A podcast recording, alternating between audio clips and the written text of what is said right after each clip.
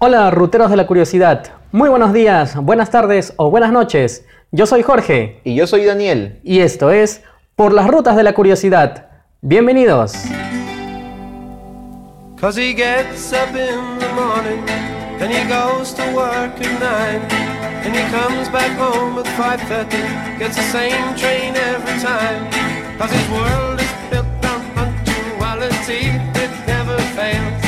And he's all so good. And he's all so fine. And he's all so healthy in his body and his mind.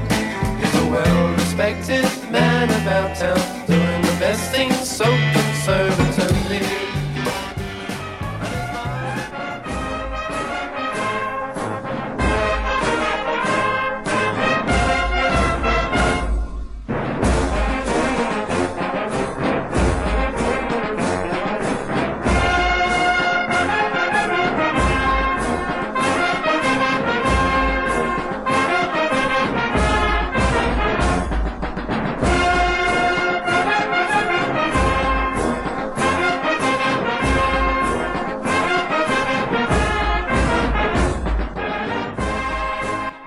La historia de la humanidad es una historia de guerras.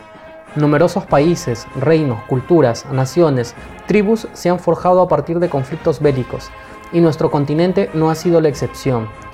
Comenzando por las culturas prehispánicas, que lucharon entre ellas para la hegemonía de sus tierras, pasando por la sangrienta conquista europea de América, los procesos independentistas de las antiguas colonias, llegando a conflictos modernos por la soberanía de los territorios en disputa tras la formación de los nuevos estados.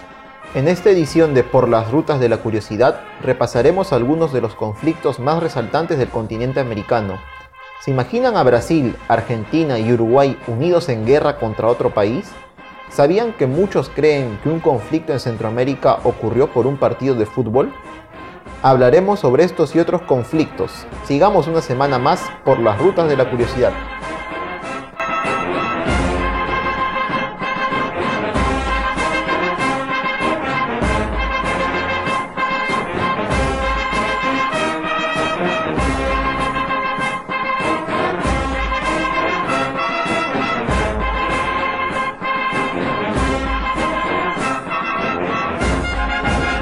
Hola ruteros de la curiosidad, bienvenidos a una nueva edición de Por las Rutas de la Curiosidad. Hola Jorge, ¿cómo estás? ¿Qué tal Daniel? ¿Cómo estás? Eh, sí, bienvenidos amigos ruteros. Hoy día empezamos con mucha energía el programa y sobre todo con mucho entusiasmo porque volvemos a un tema histórico, ¿no? Lo que nos gusta hablar, sí, un tema histórico y en nuestro continente, que mejor ubicados que allí.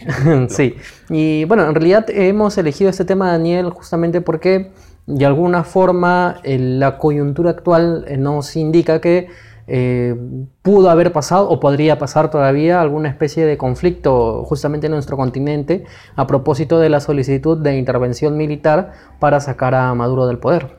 Claro, hemos visto en las noticias hace pocas semanas eh, que estuvo, a punto de ocurrir una especie de enfrentamiento justo entre Colombia y Venezuela, en la frontera entre ambos países. Y bueno, este tema de conflictos, no solo en Latinoamérica, sino en todo el continente americano, lo teníamos pensado tocar ya desde hace algún tiempo, pero dada esta situación dijimos, ¿por qué no mm, hablar de esto? Y teniendo en cuenta que prácticamente, bueno, no sé si todos los países de América, pero sí casi todos creo han estado involucrados en alguna clase de guerra o conflicto alguna vez en su historia, desde, que, desde sus respectivas independencias. Sí, claro, y bueno, eh, todos los países, incluidos al nuestro también, que ha tenido conflictos importantes, eh, pero vamos a un poco a centrar nuestros oyentes sobre los temas que vamos a tratar hoy día, ¿no? Porque obviamente cuando hacíamos la introducción hacíamos un repaso de que, claro, la historia de la humanidad es una historia de guerras y mencionábamos un poco que incluso desde las culturas prehispánicas ya existían conflictos no, no sé si guerras eh, concretamente, este, pero sí conflictos justamente por la hegemonía de los territorios. Por la conquista de los mismos, claro, por no, no, hubo generalmente guerras entre grandes civilizaciones, al menos entre las más grandes que hubo en América. Claro, digamos que de repente, hablando un poco de lo nuestro, es decir, del imperio, del imperio inca, quizás el primer conflicto... Eh, la primera guerra. claro. este, importante vendría a ser el propio proceso de colonización del, del, propio imperio incaico hacia los señoríos y reinos de, todo, de toda la costa peruana. Claro, sobre todo también en este caso recuerdo la guerra entre los incas y los chancas, porque los chancas eran una, una, fuerza guerrera muy importante, considerable, y pues chocaron contra los incas, ¿no? Se dice incluso que, que el resultado de esta, de esta eh, perdón, el ganador de esta guerra er, iba a ser seguramente quien iba a imponer su hegemonía en toda la región andina, central y sur, ¿no? Bueno, en este caso sabemos que los incas resultaron ganadores. Y yéndonos un poco más al norte, por ejemplo, los aztecas fueron una, una cultura que tenían una... Eran, tenían guerreros formidables, también conquistaban muchos lugares y bueno, ahí podemos darnos cuenta de cómo desde, desde aquellas épocas, de las grandes culturas prehispánicas, todo el tema de las guerras y los conflictos siempre estuvo presente en nuestro continente y posteriormente también cuando llegaron los europeos, españoles, portugueses, ingleses en Norteamérica, también este, la conquista de América no estuvo exenta de guerras, por supuesto. Claro, una, una guerra bastante sangrienta este, por parte de los europeos, mucho más sangrienta en el norte del continente que en el sur, porque hay que decirlo también de que en el norte del continente se hizo una política prácticamente de exterminio. Exacto, esa es la palabra, ¿no? De exterminio total sobre las tribus, este, las, tribus, aborígenes, Claro, sí. Eh, y tan es así que, por ejemplo, en Estados Unidos hoy sí existen algunas tribus, pero son pues frente al, al a la Claro, los habitantes, digamos, que descienden de ingleses, de europeos, claro, no son, es nada. Es nada, y no se les deja además este, inmiscuirse o mezclarse o reproducirse, vamos a usar ese término, con personas que no sean fuera de su tribu. Ellos viven, claro, en reservas. Lo cual es distinto a la conquista que se realizó en América, porque en realidad la conquista que se realizó en, América. y en Centroamérica. Eh, sí, fue una conquista realizada también por europeos, pero que pero que este, no, no, hubo una política tan clara de exterminio. Tan es así, por ejemplo, y algunos no saben, que cuando se estableció el virreinato del Perú, muchos nobles incas mantenían sus títulos nobiliarios.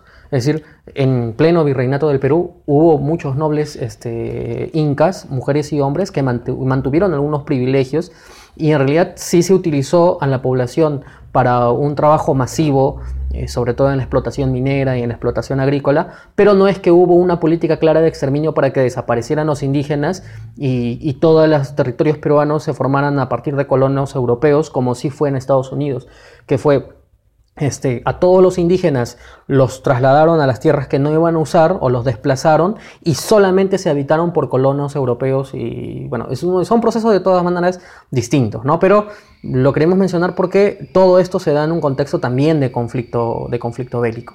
Entonces, es importante decir además que, al menos yo particularmente creo que toda guerra este, esconde siempre un interés eh, económico eh, casi en su preponderancia, ¿no? Excepto algunas guerras de repente por ahí que se dieron por temas religiosos, de repente, no aquí, pero en Europa sí, de repente. Pero más que todo son intereses económicos los que, los que dan nacimiento a este tipo de conflictos. Claro, porque exprime el interés siempre, o bueno, hasta hace no mucho tiempo, de conquistar el territorio de, o un territorio que hay entre dos naciones. ¿Y para qué se quiere conquistar ese territorio? Obviamente para explotar los recursos que hay ahí. No hay no es prácticamente otra la explicación. claro, es lo que sucedió, por ejemplo, en la Guerra del Pacífico, ¿no? Claro.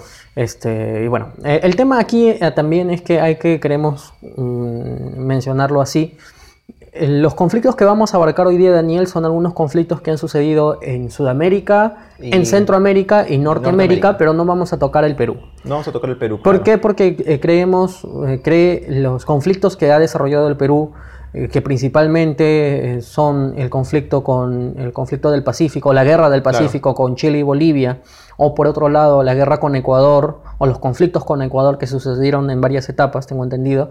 La última, el conflicto del Cenepa, en 1995, este, merecen un programa propio, ¿no? Para poder tratarlos con suficiente amplitud y tocar todos los temas que sean posibles sobre esos conflictos. Claro, y eso que no estamos mencionando el conflicto, por ejemplo, entre Perú y la Gran Colombia en su momento, o años después entre Perú y Colombia el conflicto por el que Perú perdió toda la parte del trapecio amazónico, la ciudad de Leticia, o también la, eh, la ocupación peruana a Bolivia en el siglo XIX durante la época de Agustín Gamarra, no, no estamos tocando claro, mencionando eso, que no son tan conocidos pero, pero que están ahí. También han sido conflictos que, en los que ha participado nuestra nación. Claro, así que, bueno, eso lo dejamos un poco pendiente de repente para tratarlo en otro tema. Te, lo, te, lo, digo así, te lo suelto. Este, de repente podríamos tratar futuramente un programa sobre los conflictos de Perú en el siglo XIX por ejemplo, ¿no? Trataríamos ahí el conflicto con la Gran Colombia, el conflicto de... También con Ecuador que hubo en su momento. Claro, ¿no? Podría ser, ¿no? Y luego muy aparte los conflictos con Ecuador y muy aparte la guerra del Pacífico, que, bueno, eso ya es un tema que podría llevar muchos programas. claro, por supuesto. Eh, entonces, eh, pero queremos, hemos visto conveniente tocar algunos conflictos latinoamericanos importantes eh, y al menos que llaman mucho la atención.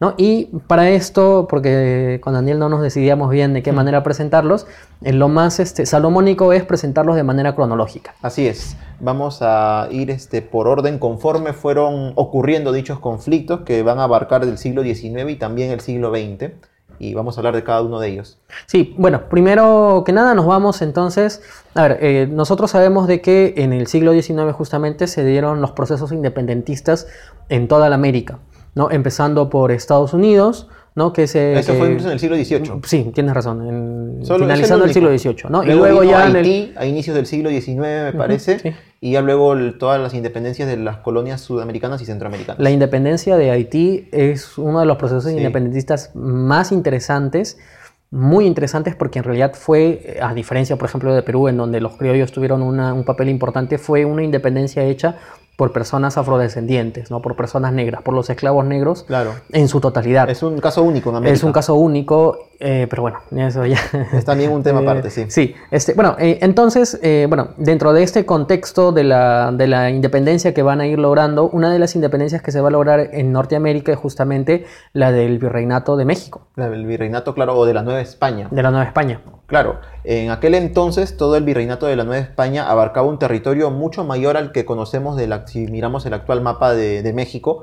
Era un territorio enorme eh, que abarcaba tres regiones más aparte de todo el territorio mexicano actual. Esas regiones eran el territorio de la Alta California, el territorio de Nuevo México y Texas. Bueno, se escribe Texas, pero se pronuncia Texas, ¿no? Así la manera eh, hispana.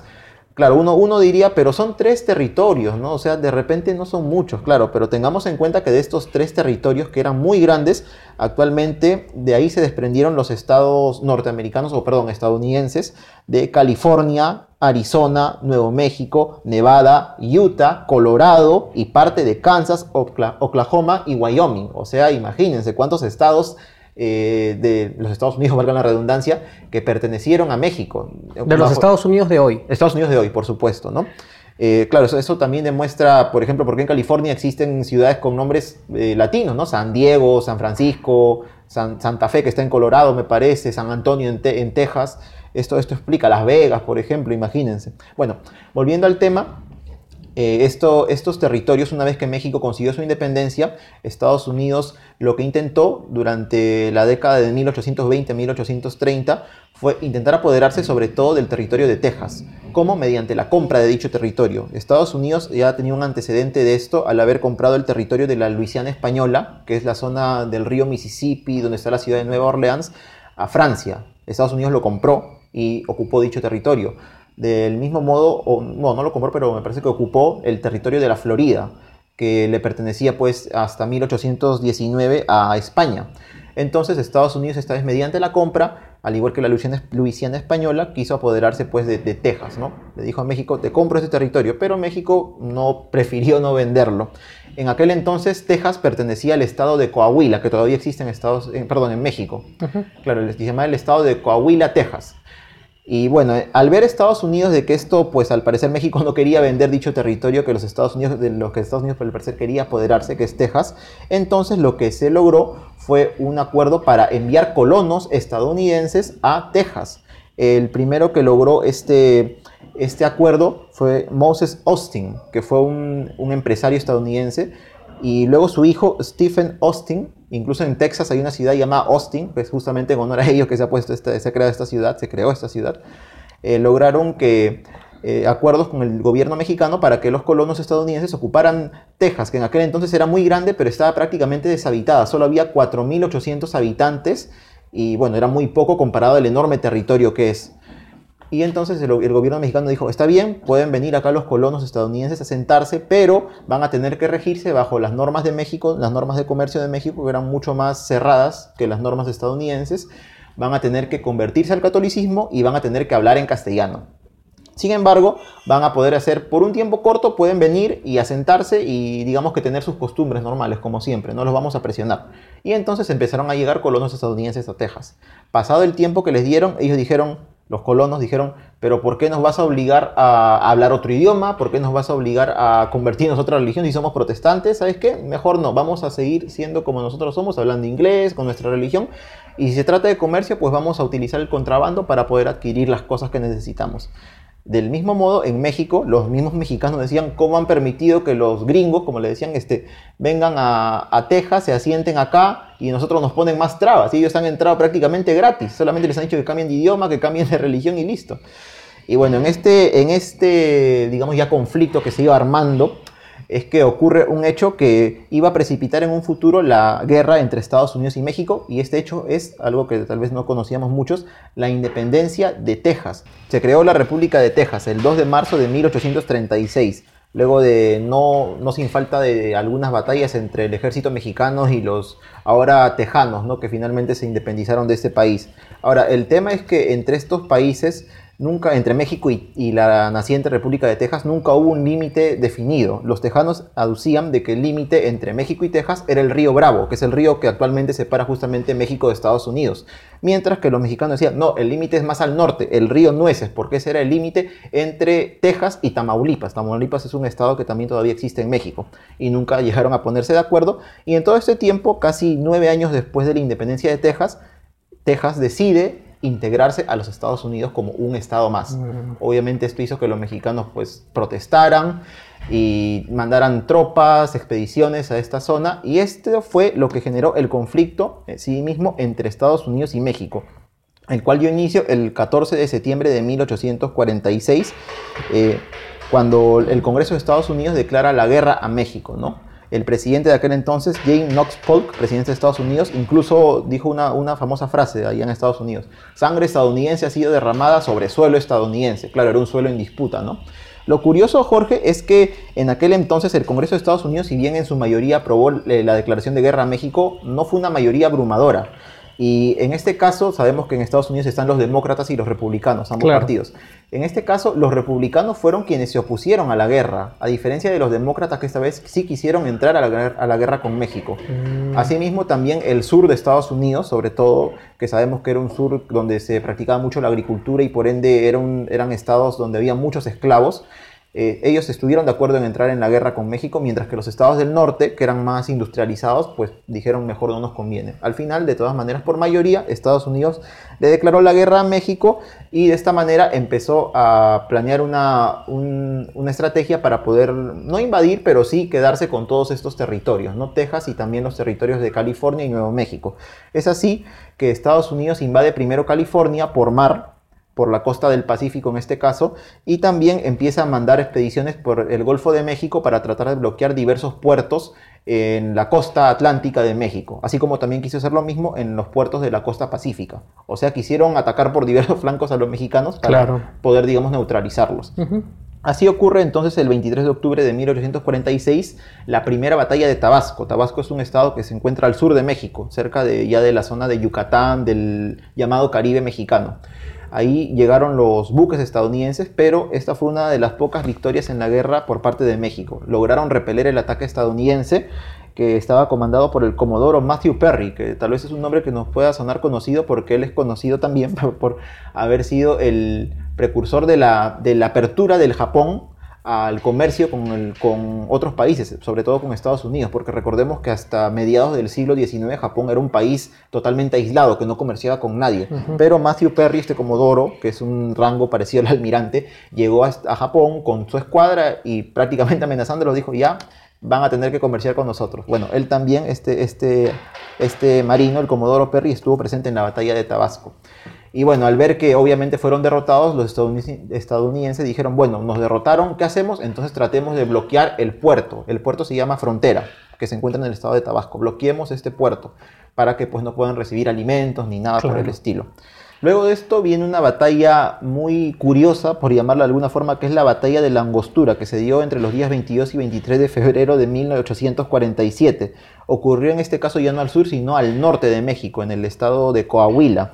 En este caso, el ejército mexicano prácticamente derrotó al ejército estadounidense, pero lo que ocurrió es que las tropas mexicanas, al mando del general Santa Ana, que era el presidente de aquel entonces de México, vieron que los estadounidenses estaban derrotados, pero ¿qué hicieron? Se retiraron del campo de batalla. Mm. Esto sorprendió incluso al- a los altos mandos estadounidenses. Dijeron, pero nos han ganado, se han ido del campo de batalla. Entonces los mexicanos actualmente, los historiadores mexicanos toman esta batalla como una victoria de México, pero que por la decisión de Santa Ana se perdió pues prácticamente. Fue una decisión inusual, mientras que los estadounidenses consideran esto como una victoria de ellos. Luego, posteriormente, Santa Ana dijo, no, yo me retiré porque ya me di cuenta que si seguíamos atacando no, no íbamos a, igual a poder ganar, no iba a hacer falta alimentos para las tropas. Bueno, pero claro, muchos también lo tacharon como traidor, cómo pudo hacer esto, incompetente, en fin, ¿no? Este, es, una, es una batalla muy, muy curiosa en donde no hubo, digamos, un ganador definido. O en todo caso, quien iba a ser el ganador no lo fue. Claro, más que curiosa, contro- controversial, Controversial, ¿no? claro, controversial polémica, porque, digamos, una táctica bastante, si, si estás ganando, ganemos hasta el final, ¿no? Este, de manera tal que arra- arraso todo, todas tus tropas o todo lo que pueda arrasar y de esa manera para la siguiente batalla parto en mejores condiciones. Pero bueno, Claro, es- es una, lo que una- también- una decisión bastante controversial la de, la de Santa Ana. Claro, es lo que muchos también indican, ¿no? No se sabe de todas maneras qué hubiera ocurrido si Santa Ana hubiera decidido atacar al- a la noche o a la mañana siguiente al ejército estadounidense, ¿no? Si hubiera logrado mantener el ataque y derrotar a los, a los estadounidenses o de repente ellos, si ellos hubieran podido responder, eso es algo que, bueno, quedará ahí, no se puede saber. Después otro hecho de gran importancia en esta guerra fue la toma de Veracruz por parte del ejército estadounidense. Veracruz es uno de los principales puertos de México, está en la costa atlántica, en el Golfo de México, y en un asalto anfibio, que es uno de- el primero prácticamente que tuvo Estados Unidos en su historia, tomó las playas de esta, de esta ciudad, de este puerto, y lo tomó, no sin, no sin una heroica resistencia por parte pues, de los residentes de esta ciudad y también del ejército mexicano. Sin embargo, Estados Unidos pues, logró tomar la ciudad y fue avanzando adentrándose en la parte central de México, llegó a la ciudad de Puebla y finalmente llegó a la ciudad de México en sí misma, en donde luego de una defensa encarnizada por parte de los habitantes de esta ciudad, del ejército, primero en el convento de Churubusco, eh, que ahora es un ex convento, es un museo que está en la zona de Coyoacán, eh, que actualmente forma parte del área metropolitana de México. Justamente hablamos que ahí fue asesina- asesinado León Trotsky programas atrás. Bueno, y también finalmente en la batalla que ocurrió en el castillo de Chapultepec, el 12 y 13 de septiembre de 1847, donde justamente se recuerda mucho a los llamados niños héroes de Chapultepec que eran cadetes que estaban allí y que eran muy jóvenes y que murieron en la defensa pues, de este lugar, de este castillo, eh, contra las tropas estadounidenses pese a que se dice que recibieron una, una advertencia de, de sus superiores diciéndoles abandonen acá porque ya todo está perdido, pero ellos prefirieron quedarse luchando hasta el final contra los invasores en este caso.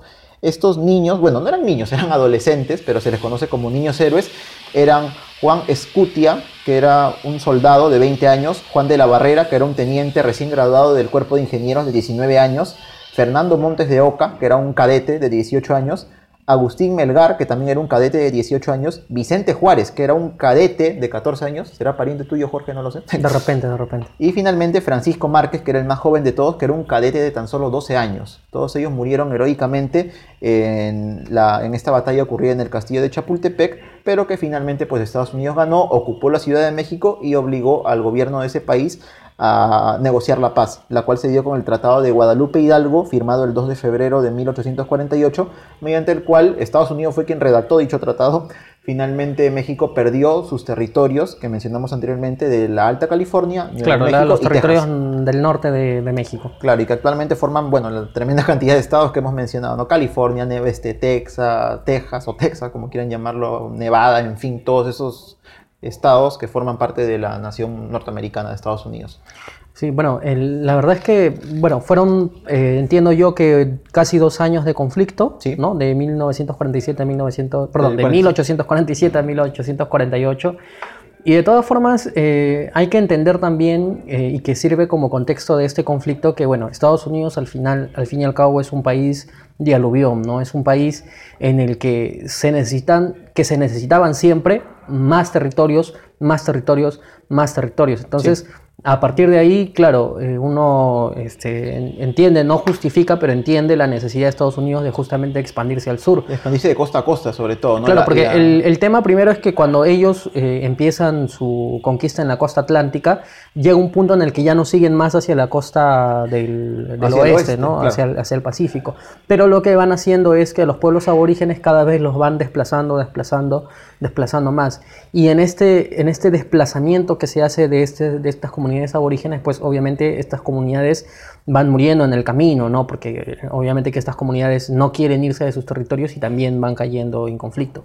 Ahora, bajo ese mismo contexto, eh, hacen una jugada bastante interesante, ¿no? La de, la de ir implantando colonos en la zona norte de México. Ahí hay que ponerle muchos, mucho ojo a la decisión del gobierno mexicano de haber permitido la inclusión de ese tipo de colonos, sabiendo que Estados Unidos quería este, comprar anteriormente esos territorios. Entonces, el permiso que, que- que obtuvieron para asentarse de todas maneras es un permiso bastante, mm, bastante, eh, no sé, no, no- puede no me parece, no me parece sí. una buena decisión a partir de ahí, ¿no? Y luego, lógicamente, los colonos fueron con un objetivo. O sea, los colonos no fueron porque querían ser mexicanos, los colonos Claro. fueron porque querían anexar ese territorio de los Estados Unidos y al final se logró mediante un conflicto bélico Claro. que, bueno, lo, lo llega a perder México, como, como más o menos uno prevía que, que podía pasar. Claro, es interesante, Jorge, este, porque dentro de todo esto que estamos conversando también está la llamada doctrina del destino manifiesto de Estados Unidos, ¿no? Que es lo que bajo lo que ellos se basaban, digamos, para expandirse cada vez más al oeste, ¿no? Y posteriormente a fines del siglo XIX también, por ejemplo, para adquirir Hawái, que hasta entonces era un reino independiente, era una, no, no una república, un reino, un país independiente, pero Estados Unidos lo adquirió bajo este, esta doctrina, ¿no? Que es muy interesante, tiene muchas aristas desde las que se puede ver porque hay, claro, sus defensores en Estados Unidos también como sus detractores, eh, y bueno, es por esto que, que Estados Unidos, bueno, en este caso se quedó con los territorios que pertenecían a México de la zona norte. Bueno, ese ha sido el primer conflicto americano ¿no? Sí. que, que hemos tenido. Y bueno, vamos a hacer un, una pequeña, un pequeño descanso para seguir con el siguiente conflicto que va a ocurrir algunos años más tarde ya en suelo sudamericano. My name is John Riley. I'll have your ear only a while. I left my dear home in Ireland. It was death, starvation, or exile. When I got to America, it was my duty to go. Enter the army and slog across Texas to join in the war against Mexico. And it was there in the pueblos and hillsides that I saw the mistake I had made. Part of a conquering army with the morals of a bayonet blade. And there amidst all these poor dying Catholics, screaming children, the burning stench of it all, myself and 200 Irishmen decided to rise to the call. From Dublin City to San Diego, we witnessed freedom denied. So we formed the St. Patrick Battalion and we fought on the Mexican side. We formed the St. Patrick Battalion and we fought on the Mexican side.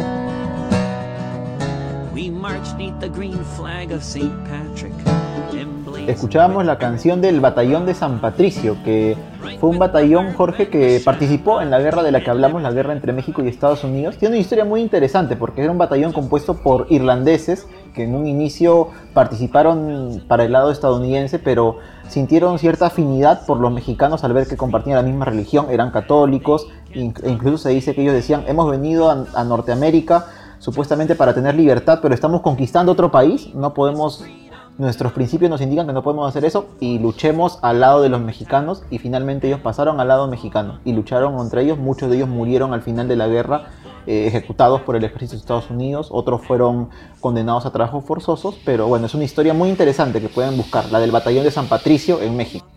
Qué interesante dato, ¿no? Es muy poco común, bueno, eh, digamos, este, en, el- en las guerras se producen muchas veces este, eh, batallones o soldados que obviamente que dejan el ejército principal, ¿no? Pero de todas maneras es muy poco común que un, un batallón vendría a ser, ¿no? Sí, un- Este, era un batallón formado por irlandeses. Claro, este, terminen cambiando de bando Claro, y- de esa manera, ¿no? Este, bastante, bastante, esto sí, bastante curioso. Claro, sí. Bueno, este, vamos a adelantar un poco el tiempo entonces y regresamos a Sudamérica, en este caso, para hablar de la siguiente guerra que involucró a varios países de nuestro subcontinente de Sudamérica y en este caso es la guerra de la Triple Alianza, Jorge. Sí, la guerra de la Triple Alianza se le denomina la guerra de la Triple Alianza debido a que existió un, eh, un tratado ¿no? de entre tres países eh, que justamente ellos mismos se denominaron la Triple Alianza, que fue Brasil, Argentina y Uruguay, los cuales se asociaron ¿no? para poder eh, enfrentarse a Paraguay. Pero vámonos primero al contexto. ¿Cómo es que Paraguay eh, termina entrando en guerra con tres países al mismo tiempo? Lo que pasa es que, bueno, como les contamos a nuestros oyentes, muchos de ustedes seguramente saben, los países, eh, los estados relacionados al virreinato del, Río de la Plata eh, se independizaron antes de la independencia, por ejemplo, del virreinato del Perú. Está, es muy conocido, por ejemplo, el tema de los próceres de Mayo en 1811, cuando se logra la independencia pues, del Río de la Plata y, entre otros, también la independencia de Paraguay. Cuando Paraguay se independiza, su primer presidente, a diferencia de acá, porque acá en Perú hubo mucho, mucha inestabilidad, se sucedieron muchos golpes de Estado entre presidentes militares que querían hacerse con el poder, en cambio en Paraguay en realidad eh, no fue así. En Paraguay quien asume la presidencia, también dictador militar, fue Gaspar Rodríguez de Francia, ¿no? el doctor Francia. El doctor Francia que va a ser llamado a partir de este momento el Supremo, Ujú. y que va a gobernar hasta su muerte. Eh, a pesar de ser un dictador, eh, se dice, bueno, según algunas crónicas, que era la persona más inteligente de Sudamérica, no lo sé. Este, De todas maneras, eh, sí tenía esos principios, digamos que los principios democráticos y republicanos todavía no estaban muy bien asentados, a pesar de que la Revolución Francesa ya había sucedido. Lo cierto es que a su muerte lo sucede Carlos Antonio López, que también va a ser un dictador que va a gobernar hasta su muerte. Y el hijo de Carlos Antonio López es Francisco Solano López, que va a ser el protagonista principal de nuestra historia. ¿Por qué? Bueno, Francisco Solano López este, estuvo viviendo un tiempo en Francia, estuvo muy influenciado por las ideas napoleónicas y vamos a verlo durante, durante el, el acontecimiento de los conflictos, cómo es que Napoleón influye en muchas de sus decisiones. Lo cierto es que cuando regresa a Paraguay y a la muerte de su padre, él se hace cargo de la presidencia.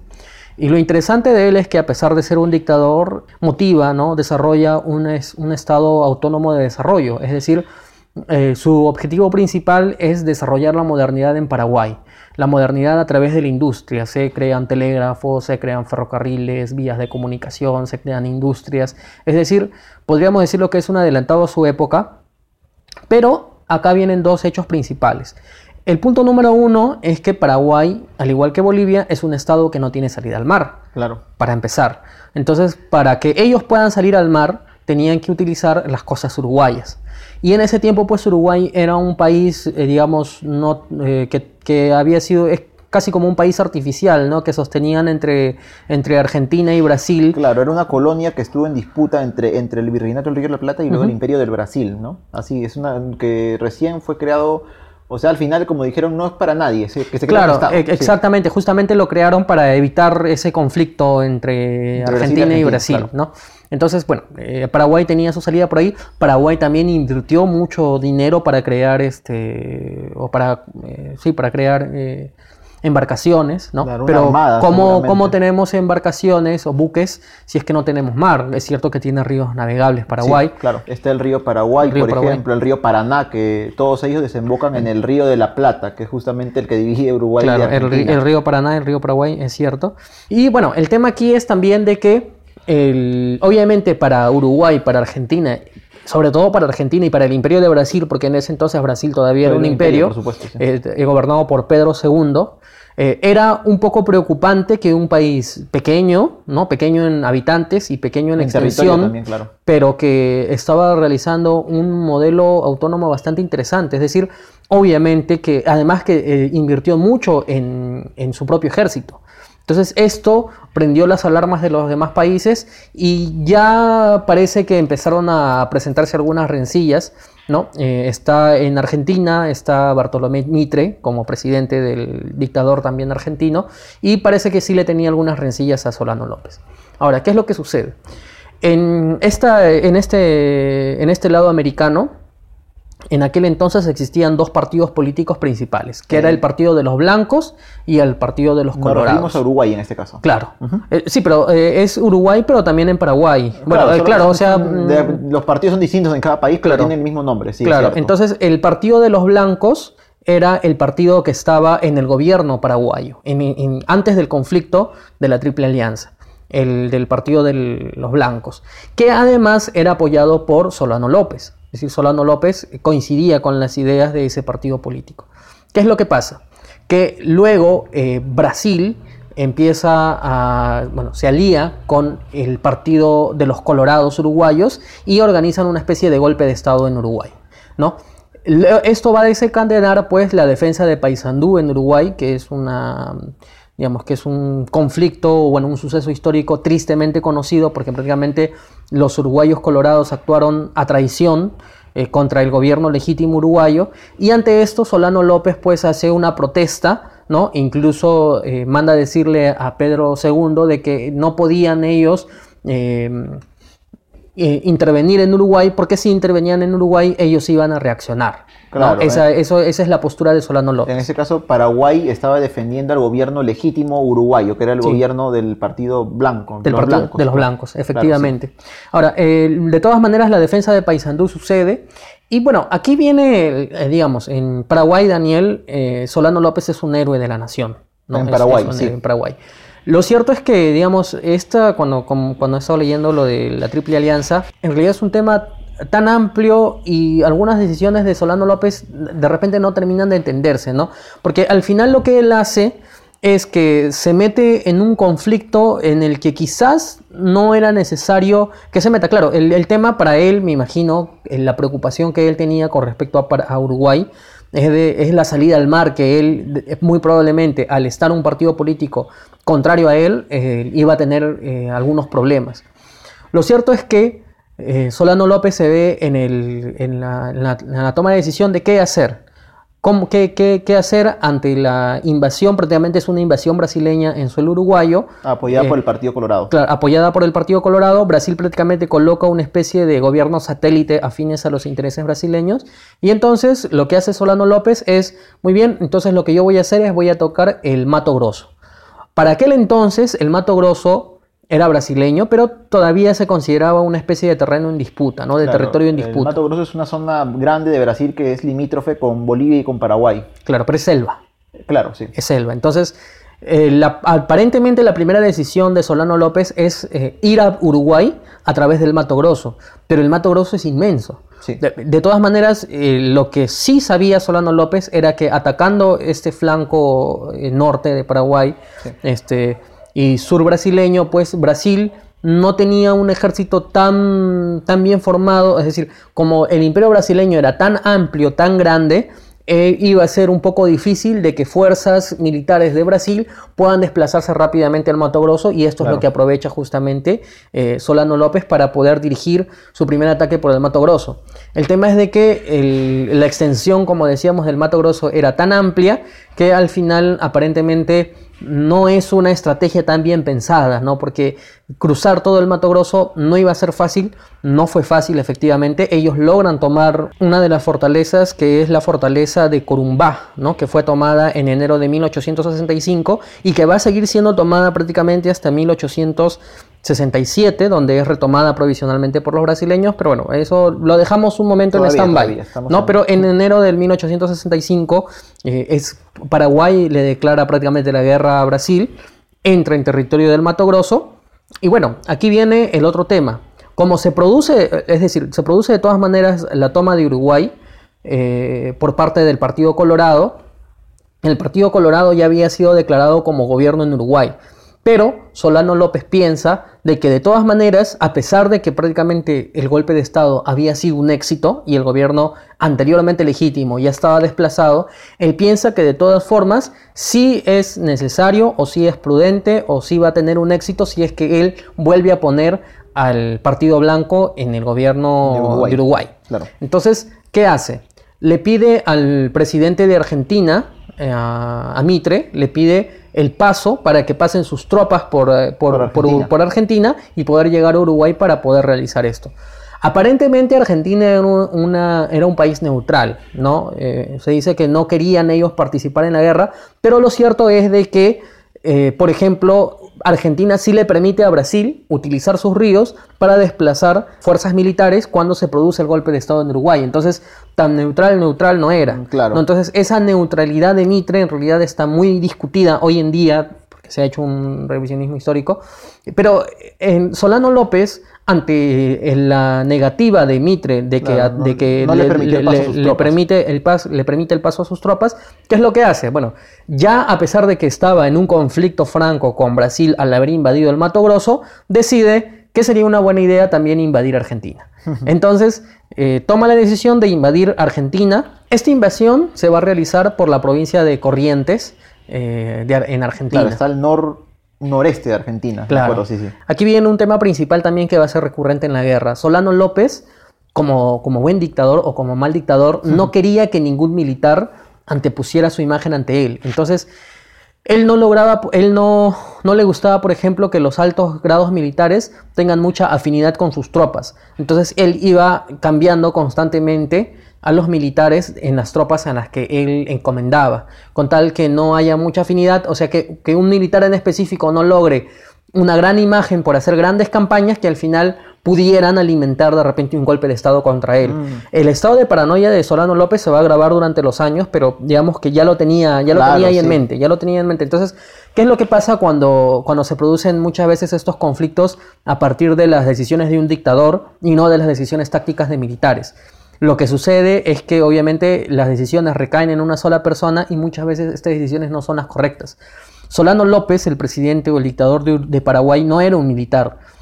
Cuando su padre estaba vivo, sí estuvo a cargo de un, del Ministerio de Defensa de Paraguay, pero no era militar, no había participado antes en conflictos. A diferencia, por ejemplo, de Bartolomé Mitre, el presidente de, este, De argentino, que sí era militar, sí sabía hacer la guerra.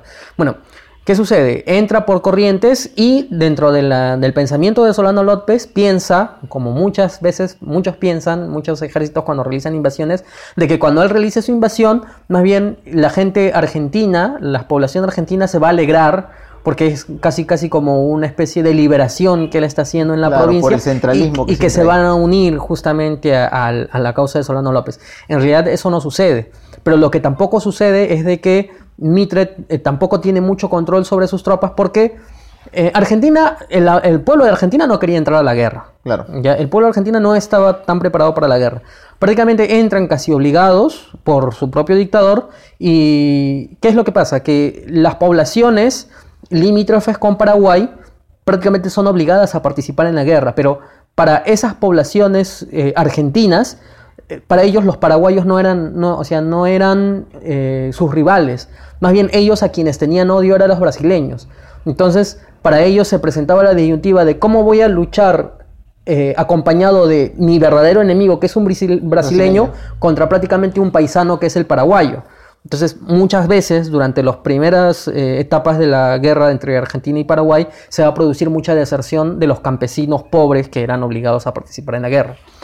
Lo cierto es de que, bueno, una vez que se produce esto, va a eh, firmarse la, justamente el Tratado de la Triple Alianza, que se va a firmar el primero de mayo de 1865 en Buenos Aires, en el que justamente eh, Brasil, Argentina Y Uruguay. y Uruguay eh, se juntan para derrocar al gobierno paraguayo. Y uno de sus, en uno de sus artículos especifican de que eh, el objetivo de ellos es justamente derrocar al gobierno paraguayo y de que todos los terrenos que actualmente Paraguay tenía en disputa con Argentina o tenían en disputa Con con Brasil. O en alguna disputa con Uruguay que creo que no, no había, eh, este, iban a quedar en manos de los vencedores, es decir, de la Triple Alianza. ¿no? Claro. Eran eh, le querían imponer términos muy, eh, Muy muy deshonrosos para, Sí. para Paraguay y además que prohibía a cada uno de los tres estados negociar por separado con Paraguay. Tenía que la Triple Alianza negociar directamente con Paraguay. Bueno, se produce la invasión paraguaya en la provincia de Corrientes,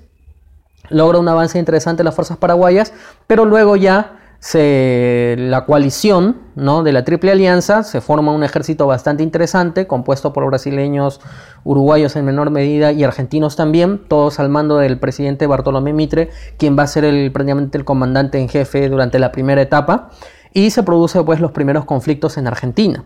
Bueno, digamos, la ocupación de Corrientes se dio aproximadamente bajo una tropa de 25.000 soldados que se dividieron en varias líneas de ataque, una de ellas comandadas por bueno, un militar Robles, que comenzó su avance sobre la costa del río Paraná, ¿no? ocupando todas las poblaciones hasta el río Santa Lucía, más o menos en las inmediaciones de una población que se llama Goya.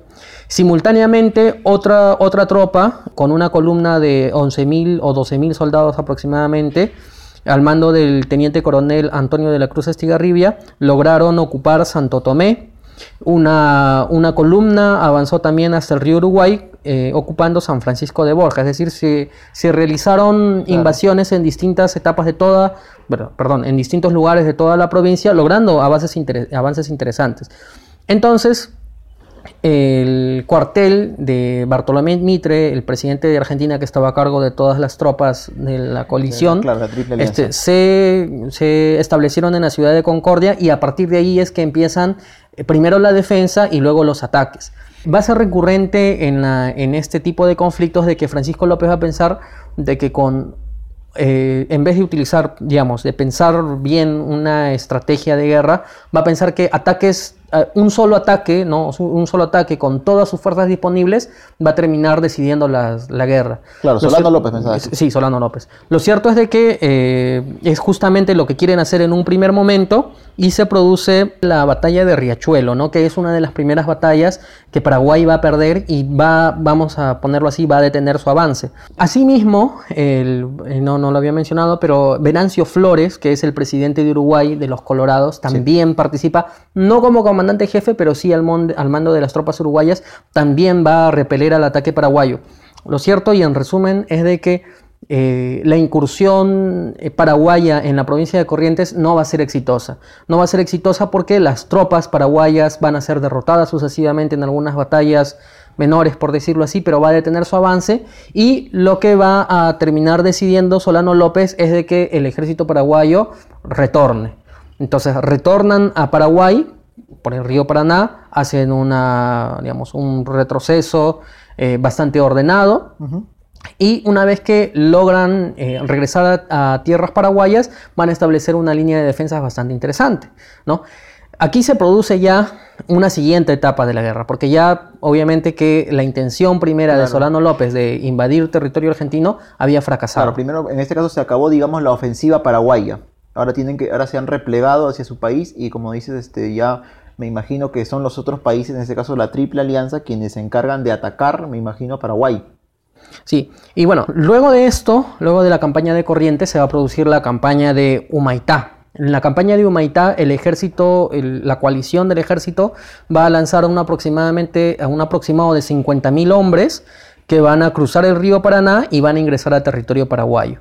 ¿No? Este, este primer intento de, de- llegar a, las tierras paraguayas va a ser exitoso porque las fuerzas aliadas van a tomar la, fortale- la fortaleza de Itapirú, ¿no? que está en la margen derecha del río Paraná, eh, gracias a, los, la artillería pues, de, la, flota brasileña que va a ser muy, muy fuerte. Ahora, el tema aquí es que eh, Paraguay retrocede hasta ot- otra fortaleza en donde plantea una defensa interesante, pero aquí viene, el- yo creo que es un error de estrategia de Paraguay, de que ellos, que obviamente el ejército invasor está avanzando y ellos más o menos ya habían previsto cómo defenderse con mucha artillería, como va a suceder más adelante, eh, prefieren atacar. Es decir, eh, en vez de esperar de que l- las fuerzas de la coalición ataquen al, al ejército paraguayo, ellos, eh, Paraguay es el que va a realizar el ataque. claro. Retoma la iniciativa,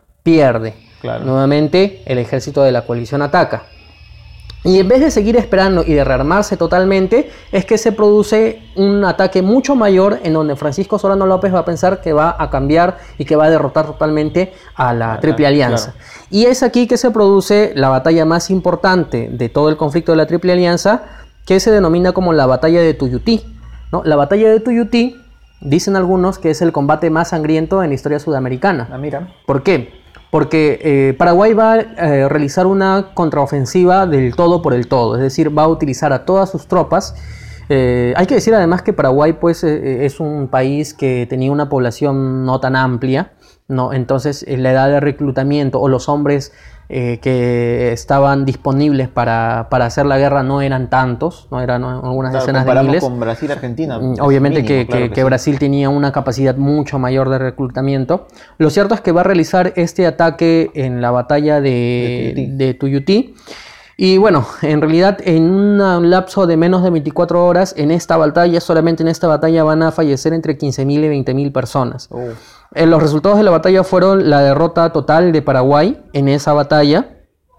Y bueno, no, el Paraguay quiso atracar por tres flancos, al final no fue un ataque eficaz, las fuerzas este, de la coalición pudieron contraatacar y al final pues derrota- eh, terminaron con la derrota de Paraguay. claro, y el aniquilamiento seguro de la mayor parte de sus tropas. Eso es quizás lo más grave, ¿no? Porque a partir de ese momento lo que se hace en Paraguay es eh, ampliar el margen de reclutamiento. Se empiezan a reclutar ancianos y se empiezan a reclutar a niños, ¿no? Oh. A niños desde los 12, 11 años para que puedan hacer eh, este, frente al conflicto. Pero digamos que esto ya estaba en una desigualdad total de condiciones. Lo cierto, Daniel, es que Paraguay todavía va a tener una oportunidad de reorganizarse Ah, y de defender. Este, lo que pasa es que, claro, el- es distinto, con, digamos, estos terrenos son terrenos muy agrestes, ¿no? Sí, Y eso de todas maneras permite siempre eh, avances cortos, eh, que se reorganicen las tropas, etc.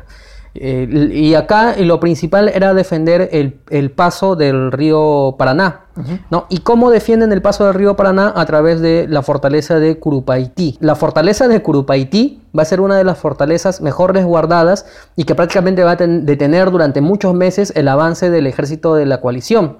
Tan es así, por ejemplo, que es conocido un revés que tiene Bartolomé Mitre prácticamente en el, en el último en el último escenario bélico en el, que, en el que él participa, en el que quiere realizar un ataque, se confía aparentemente de la poca defensa que hay de esta fortaleza y en realidad es repelido con ataques de artillería muy poderosos y pierde a muchos hombres. Después de esto, Bartolomé Mitre regresa a Argentina y ya no va a volver a regresar al frente de la batalla.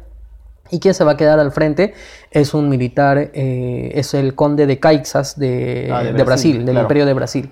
Bueno, eh, lo cierto es que hay un hecho que va a determinar también la suerte eh, de la fortaleza de Cuyupaití, que es eh, una infección del cólera, ¿no? Oh. que se va a producir, que va a producir prácticamente la muerte de 6.000 brasileños, pero va a producir también la muerte de muchos paraguayos. Al mismo tiempo, la artillería brasileña logra quebrar la resistencia de la fortaleza y prácticamente con eso la coalición ya tiene carta libre para la entrada a Asunción. Entonces, ¿qué es lo que hace Francisco Solano López? Abandona la capital de Asunción, se va hacia la zona de las cordilleras, eh, traslada su, su capital paraguaya, es decir, deja Asunción prácticamente como una ciudad libre, eh, deja a 3.000 hombres defendiendo que mal bien defienden la verdad es que, eh, digamos, hay que decirlo, el ejército paraguayo, a pesar de las malas decisiones, fue un ejército muy competente, que luchó muy bien, que causó muchas muertes. Pero bueno, que de todas maneras parece Claro. que tenía ya la suerte echada. No, y contra tres países, pues peor todavía. Claro, entonces, bueno, entran en Asunción y en Asunción pues se van a producir saqueos, incendios, se va a producir muchas, digamos, eh, muchos eventos que van a poner en entredicho pues la honorabilidad con la que se estaba realizando esta guerra. De por sí, eh, Uruguay prácticamente ya no quiere seguir participando de esto, pero Argentina y Brasil siguen participando. Y luego de esto se produce ya la última parte de la guerra de la Triple Alianza, que es la campaña de Cordilleras. Y lo que pasa es que el 8 de diciembre de 1868, pues Francisco Solano López había trasladado la capital paraguaya a Piripebuí, que bueno, está- está en, lengua guaraní, sí, en, en lengua guaraní. Eh, y bueno, al mismo tiempo, ya las fuerzas de Solano López que quedaban en Brasil, como recuerdas en el Mato Grosso, Sí. habían Solano López cuando entran en Asunción, pues eh, ordena que las pocas fuerzas que quedaban ahí, que prácticamente no estaban haciendo absolutamente nada, salgan del territorio brasileño, ¿no? Para que puedan reorganizarse Defender- y eh, defender y el defender ya lo último. Pero lo cierto es que ya los hombres que le quedaban en realidad no eran hombres, eran prácticamente niños, no tenían ya armas de fogueo, sino prácticamente se defendían solamente con lanzas, con ondas, Uh. y aquí se va a producir hechos execrables en la guerra. Rápidamente, este, bueno, una vez que las fuerzas de la coalición llegaron a Piribebuy, Ah, esa ciudad. Piribebuy, Perdón, perdón, eh, no eh, conocemos el guaraní sí, tan a fondo. Este, bueno, las pocas fuerzas que quedaban de Paraguay y la población paraguaya fue sometida a degüellos masivos, a violaciones masivas. Eh, según algunas fuentes, allí combatieron unos 20.000 eh, aliados, eh, que en su mayoría ya eran brasileños, quedaban pocos argentinos y solamente 1.600 defensores, Oh. y un centenar de mujeres a las que hoy día se les recuerda como las heroínas de Piribebuy. Creo que ahora sí lo Mm. Sí, dije ahora bien. sí. Eh, el hospital, por ejemplo, de Pi- Piribebuy fue incendiado. Eh, cerraron las puertas con médicos y enfermeras adentro y fue incendiado Y con, con 600 pacientes, heridos seguro, adentro. claro. ¿no? Un crimen de Una guerra masacre, a sí, luces. sí. Un- una masacre. El pueblo, bueno, como te decía, sometido a degüellos masivos. El Archivo Nacional de la República que se había trasladado a esa nueva capital fue sacado a la calle. Los documentos históricos fueron totalmente quemados en una hoguera que se hizo en la plaza algunas crónicas, un poco exageradas quizás, pero cuentan de que eh, la sangre corría por las calles prácticamente como agua de lluvia, porque se degolló a 900 prisioneros que estaban en esa ciudad. Es decir, una masacre total. Claro. Entonces, eh, bueno, el- se van a producir mm, combates igual menores en el, en el 68, luego también en el 69, y Francisco Solano López va a ir escapando de todas estas ciudades, eh, y en todas estas se van a ir produciendo cada vez mayores masacres. Lo cierto es que a partir de este conflicto que te acabo de narrar, Argentina prácticamente se retira del frente, y solamente quedan los brasileños que ya van a querer matar directamente a Francisco Solano López. Durante 1869, durante todo el año de 1869, eh, Solano López no se va a rendir, va a seguir prácticamente en esta suerte de escape de cacería del, del gato y el ratón. Eh, van a, el, el tema también es pues que antes de que, de que, de que se realice todo esta, este escape, él va a matar prácticamente a todo el cuerpo diplomático, lo mata, incluso apresa a su propia madre, apresa a sus hermanos, ejecuta a uno de ellos, ejecuta a su cuñado porque Uh, él está pensando no de que le van a, bien, le que van a, le van, lo quieren, Claro, le la quieren- paranoia que mencionabas. Claro, le quieren dar un golpe de estado, un golpe de estado, un golpe de estado y bueno, no le deja tomar buenas decisiones. Al final, al final, en 1870, el 8 de febrero de 1870, este, llega al Cerro Corá, sobre la costa del río Aquidabán, en el actual límite entre Brasil y Paraguay. Y Solano López dice que ya no quiere ir más allá, ¿no? que este es el final del, del país de Paraguay y que se va a quedar ahí. Las fuerzas brasileñas, porque ya solamente quedan las fuerzas brasileñas, lo van a alcanzar el primero de marzo de, de ese mismo año, de Del 1870. 70, sí. Se va a producir el combate del Cerro Corá, que, que o sea, no fue un combate porque fue una masacre, porque bueno, lo- lo- los Claro. brasileños eran, dice las crónicas que eran 2.600 brasileños bien, bien armados contra 400 defensores que solamente luchaban con ondas, descalzos y algunas lanzas Mm. que se prestaban entre ellos. Y Solano López fue aniquilado en esta batalla. Con una lanza le atravesaron el vientre, con un sable abrieron su cabeza. Oh. Él siguió luchando, siguió luchando, le, le- le instaron a que se rindiera, no quiso rendirse, siguió luchando solamente con un brazo con el sable hasta que uno de los soldados brasileños le atravesó el corazón.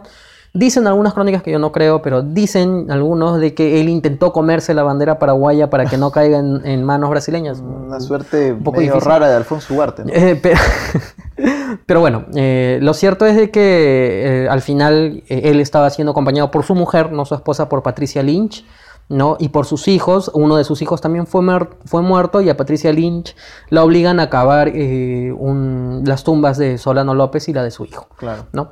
Bueno, eh, al final Paraguay pierde todos los territorios que estaba en disputa. Obviamente, pues se rinde, le hacen pagar eh, Claro, los costos de la guerra, claro. claro, la indemnización por la guerra. Lo cierto es que lo, lo más triste de todo esto es eh, los problemas demográficos que vino para Paraguay después, porque prácticamente fallecieron 9 de cada 10 hombres en Paraguay. Prácticamente toda la población y lo- y lo que pasó después es que cómo hacían para repoblar, repoblar la, la Uruguay en Paraguay. años posteriores, Paraguay, perdón, en años posteriores se realizó un censo y prácticamente los, el- el 90% de hombres había desaparecido, o sea, de, de hombres en cantidad reproductiva, solamente quedaban algunos ancianos que ya no se podían reproducir y niños de 10 años, 11 años. Entonces, ¿qué es lo que pasó? Que, se, que más adelante prácticamente se permitió una especie de política de concubinato y de incesto. Porque no había, no había, no había de otra, tenía que repoblarse Claro, el país. Alguna vez lo he leído eso, ¿no? Que se permitió, creo también, este, que un hombre pueda casarse con más de una mujer, me Claro, parece. el concubinato, ¿no? Claro, o sea, sí. el- la poligamia Exacto, permitida por el. Estado. Y el incesto también, porque ya no habían, o sea, los poquitos hombres que, que- que luego crecieron, se convirtieron en adolescentes prácticamente a ser como, como animalitos para reproducirse, ¿no? Eh, de todas maneras, hay que decir de que es una conducta bastante, mm, bastante deshonrosa de, para, de sobre todo de Argentina y de Brasil. Para mí particularmente muy deshonrosa por sobre cómo terminó este conflicto, la manera en la que lo terminaron, las condiciones que le impusieron a Paraguay. Y bueno, de todas formas, ¿qué decir sobre Solano López?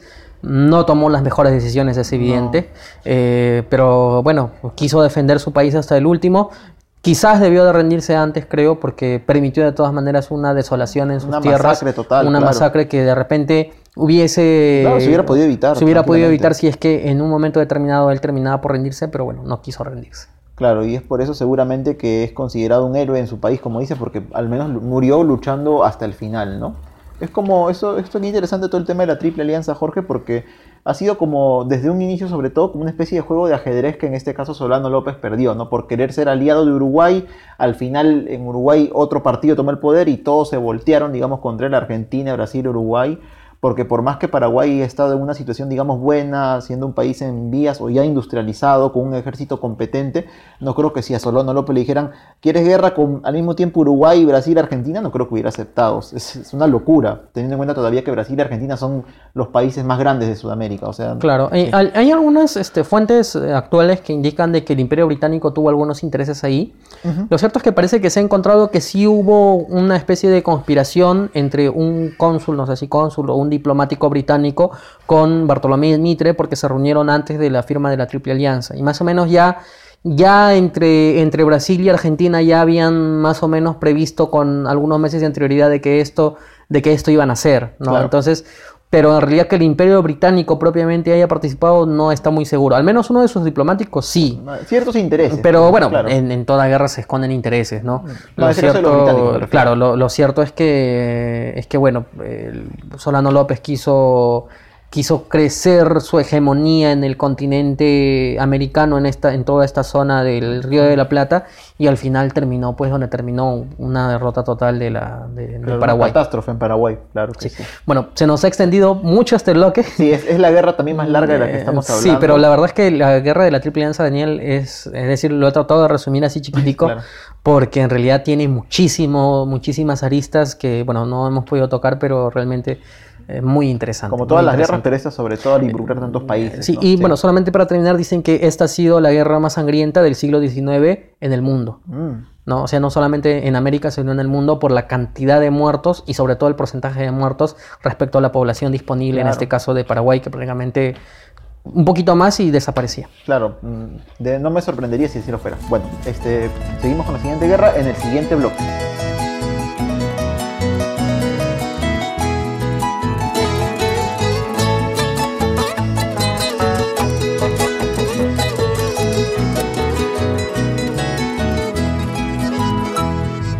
Sonó el clarín guerrero allá en el osco poniente. Y unánime los valientes su pedo de Rocuamba porque ha llegado la hora de un alto deber sagrado. Para todos es el llamado ay por Cheche hoy Bolivia trae en sus manos la roja encendida tela la criminosa idea ñamereta como en ser y le salieron al encuentro los retoños del 70 ese indomito que ostentan López Galón Apure vengan uh, danzas Osorio Quintanilla y Maresana Gutiérrez Cuenca y Loirana héroes de Zapirangui. Aquí Sánchez y Delgado enarbolan sus estandartes. Bueno, ahora sí seguimos en este recorrido por algunos conflictos en Latinoamérica, porque vamos a seguir en Latinoamérica y bueno, de acuerdo al orden cronológico que estamos siguiendo, Paraguay, que tuvo el conflicto de la Triple Alianza, como lo mencionábamos en el siglo XIX, eh, va a tener otro conflicto con otro país que no es ni, ni Argentina, ni Brasil, Claro. ni Uruguay, sino esta vez va a ser con Bolivia. Así es, y ahora nos adentramos ya en el siglo XX, ¿no? El siglo en donde muchos nacimos, este, pero en este caso durante la década de 1930. Claro, el conflicto de la Triple Alianza involucró a Paraguay, y Paraguay limita con Argentina, Brasil y Bolivia. En este caso con dos países limítrofes, la guerra de la Triple Alianza, que fue Argentina y Brasil. Uruguay no limita con Paraguay. Exacto. Claro, Y y por eso la necesidad de Paraguay de haber, disculpa, Sí, de haber entrado dale. por la, de querer haber querido entrar por, o por el Mato Grosso brasileño o por la provincia de Claro, Corrientes no de tenía de Argentina. otra forma, claro. Pero no había bueno. fuerza aérea en esa época. Claro.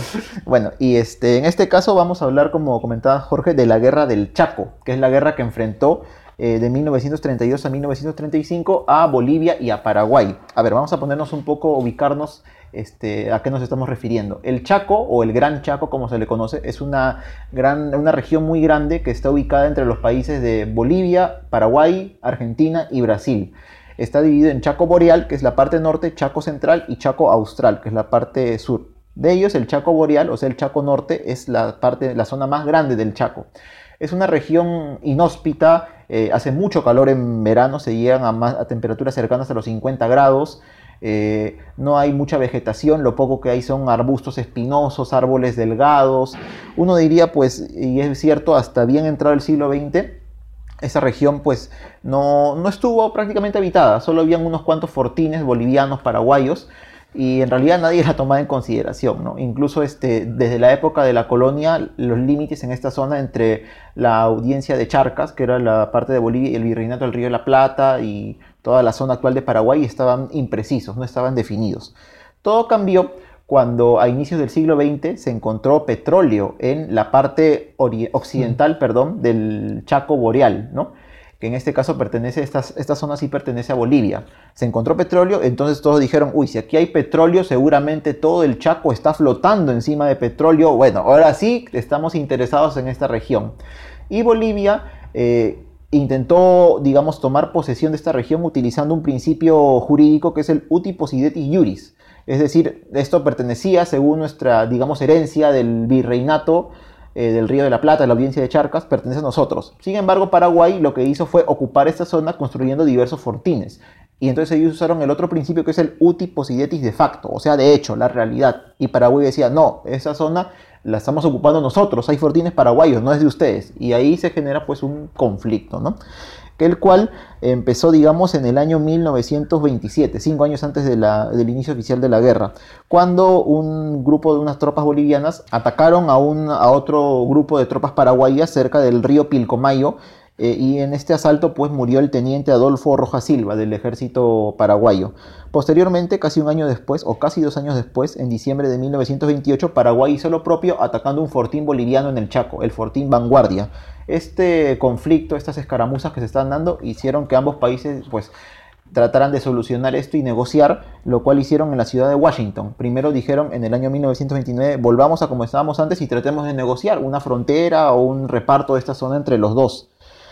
Ya anteriormente se habían intentado firmar tratados entre ambos países desde el siglo XIX incluso, en 1879, 1877, los cuales este, trataban simplemente de dividir la zona en dos, ¿no? La mitad norte para Bolivia y la mitad sur para Paraguay, sea en forma horizontal o diagonal, pero siempre hubo oposición, sea por parte del Congreso boliviano o paraguayo, que no querían aceptar. Al parecer ellos querían el todo o nada, no querían repartir esta zona. Entonces fue así que durante esta negociación que se daba en 1929, el presidente de Bolivia ese entonces, que era Daniel Salamanca, él tenía cierto, digamos que cierta obsesión, llamémosle de alguna forma, por decir Bolivia perdió territorio en la guerra del Pacífico contra Chile. Entonces, ¿qué podemos hacer para engrandecer nuevamente a nuestra nación? Pues debemos estar en otra guerra y qué mejor, según él, que contra Paraguay, que es una, según él también una república de las más pequeñas que hay en nuestro continente.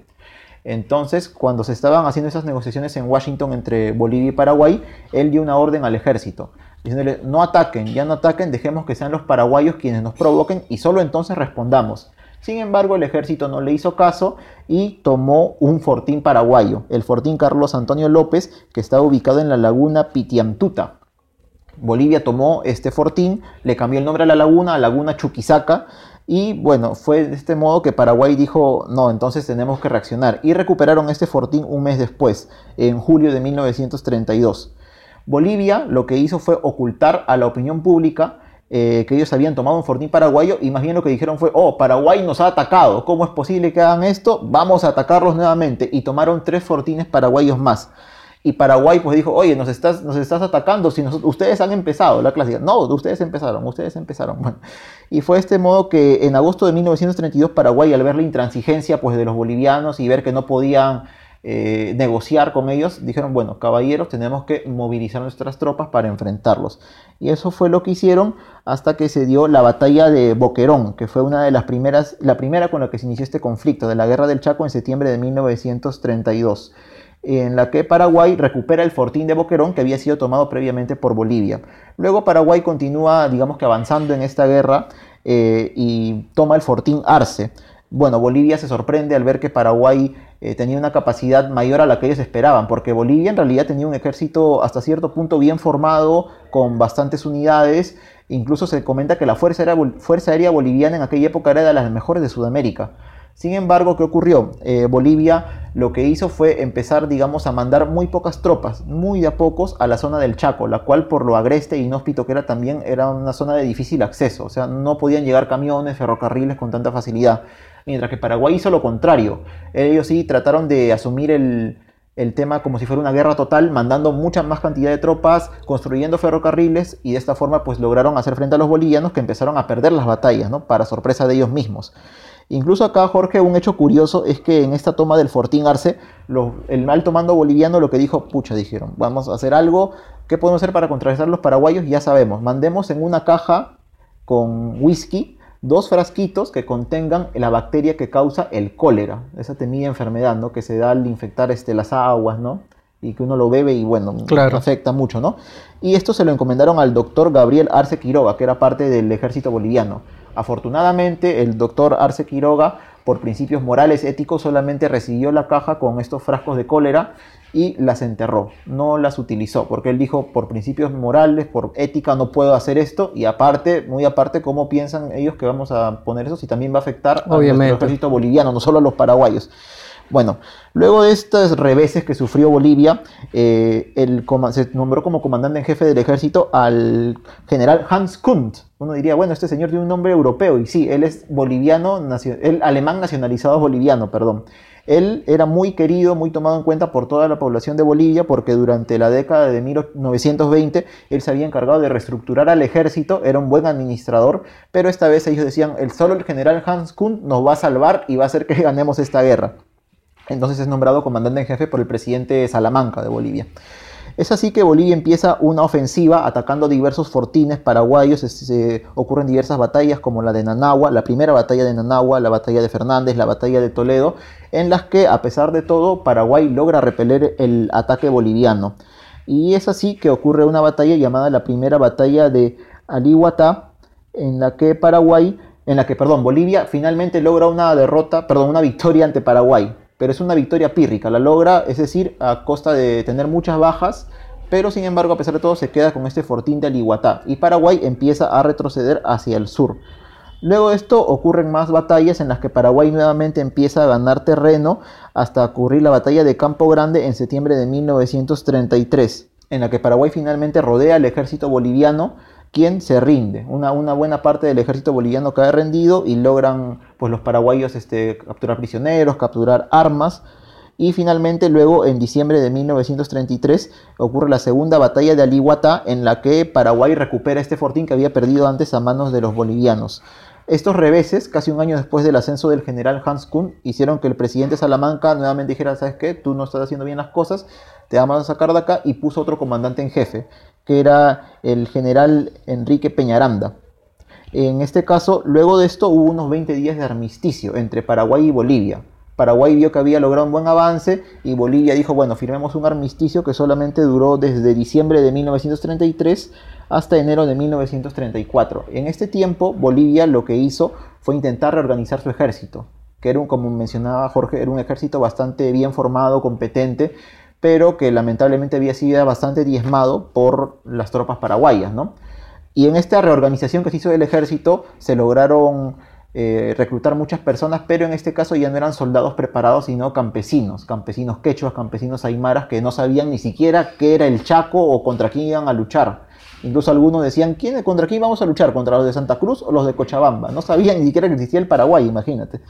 Pero aún así, pues este, eh, los mandaron a la guerra y nuevamente se sucedieron una serie de victorias paraguayas debido a que el alto mando paraguayo también este, dijo, adoptó una estrategia llamada, conocida en algunos casos como la Blitzkrieg o guerra relámpago, ¿no?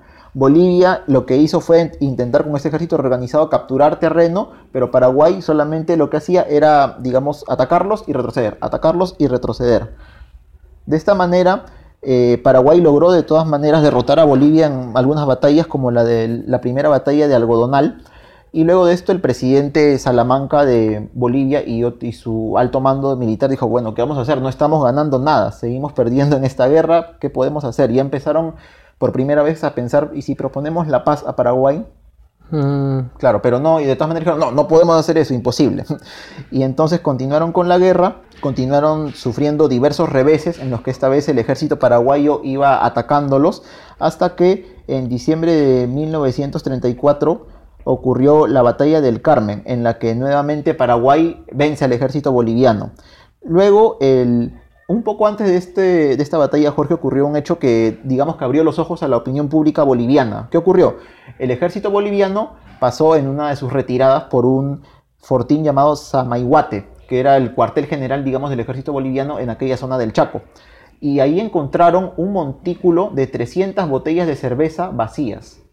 Y esto confirmó las sospechas que tenía el ejército y luego esto se hizo de conocimiento en otras ciudades de Bolivia, en La Paz, en Sucre, en fin de que pues el alto mando en realidad no se estaba dedicando a, participar en la guerra, sino simplemente se quedaban en los cuarteles, felices, tomando con mujeres y bueno, qué triste de verdad. Tanto así que dicen que se confirmó el apodo que le habían puesto al alto mando, le decían al tomando, tomando, o sea, de tomar. sí, bueno, y luego de esto Daniel Salamanca lo que hace, en un acto me imagino que de desesperación, es viajar al Chaco para tratar de destituir a los generales que estaban este, al mando del ejército boliviano. Pero lo que ellos hacen más bien es le hacen una especie de corralito, como se le llama, y le dicen, no vamos a renunciar, tú renuncia. Y entonces Salamanca sarcásticamente le dice, mm, por fin logran hacer ustedes un buen cerco. y finalmente Salamanca firma su, su, carta de renuncia a favor de su vicepresidente y viaja a Cochabamba, donde ya pues, bueno, se manda a vivir ahí. Luego de esto ocurren más batallas en las que Paraguay continúa su avance venciendo a Bolivia, se va adentrando cada vez más en la zona del Chaco y prácticamente llega un punto en el que Paraguay está ya muy cerca de llegar a las primeras estribaciones andinas, es decir, el límite ya de la zona del Chaco con los Andes. Está muy cerca a las ciudades de Tarija, por ejemplo. Ocurre la batalla de Villamontes, que es una serie de pequeños combates que ocurrieron entre enero y junio de 1935 en los que incluso el, general Estigarribia, que era el, comandante en jefe del ejército paraguayo, para atacar la ciudad de Villamontes, consideró traer, eh, desarmar los cañones de, los, de la Armada Paraguaya, de los barcos de la Armada Paraguaya que estaban en los ríos, en la selva, para traerlos a esa zona del Chaco y atacar la ciudad de Villamontes. Al final esto no ocurrió, pero porque la guerra se terminó debido a que luego de la batalla de Pozo del Tigre, Ingavi, así se llama, donde Paraguay nuevamente venció, estuvo ya prácticamente muy cerca de atacar los pozos petrolíferos que tiene Bolivia, en toda esa zona sur de su país. Solo entonces Bolivia dijo, bueno, ya no podemos hacer nada, firmemos la paz. Y es así que se firma la paz en Buenos Aires en 1935, el 12 de junio, en lo que finalmente se decide, se decide que el Chaco, de todo el Chaco boreal, o sea, la parte norte del Gran Chaco, las tres cuartas partes pasan a poder de Paraguay y solo una cuarta parte pasa a poder de Bolivia. Asimismo, Bolivia, a pesar de su derrota, logra algo que ellos tanto ansiaban, que era una salida soberana al río Paraguay. Es decir, teniendo esa salida, ya ellos de repente podían mandar buques, ¿no? Que navegaran por este río y salieran al Océano Atlántico. Y es así que se le otorga un pequeño triángulo de tierra que le da acceso al río Paraguay y en el cual Bolivia pues actualmente tiene un asentamiento que es Puerto Bush. Bush era el nombre de uno de los héroes y expresidentes que participaron en esta guerra del Chaco. Lamentablemente, pues según he visto, eh, Puerto Bush en realidad sigue siendo un pequeño fortín, una especie de fortín militar. O sea, todavía no está desarrollado, no es un puerto. He visto noticias de hace un año, dos años, donde se indica que recién se están haciendo negociaciones para construir un puerto ahí. Es decir, Bolivia, aunque ansiaba tanto esta salida al río Paraguay, todavía pues no ha hecho uso de la misma, ¿no? No la ha aprovechado en lo que podría, que me imagino, pues imagínate un puerto de Bolivia ahí, ¿no?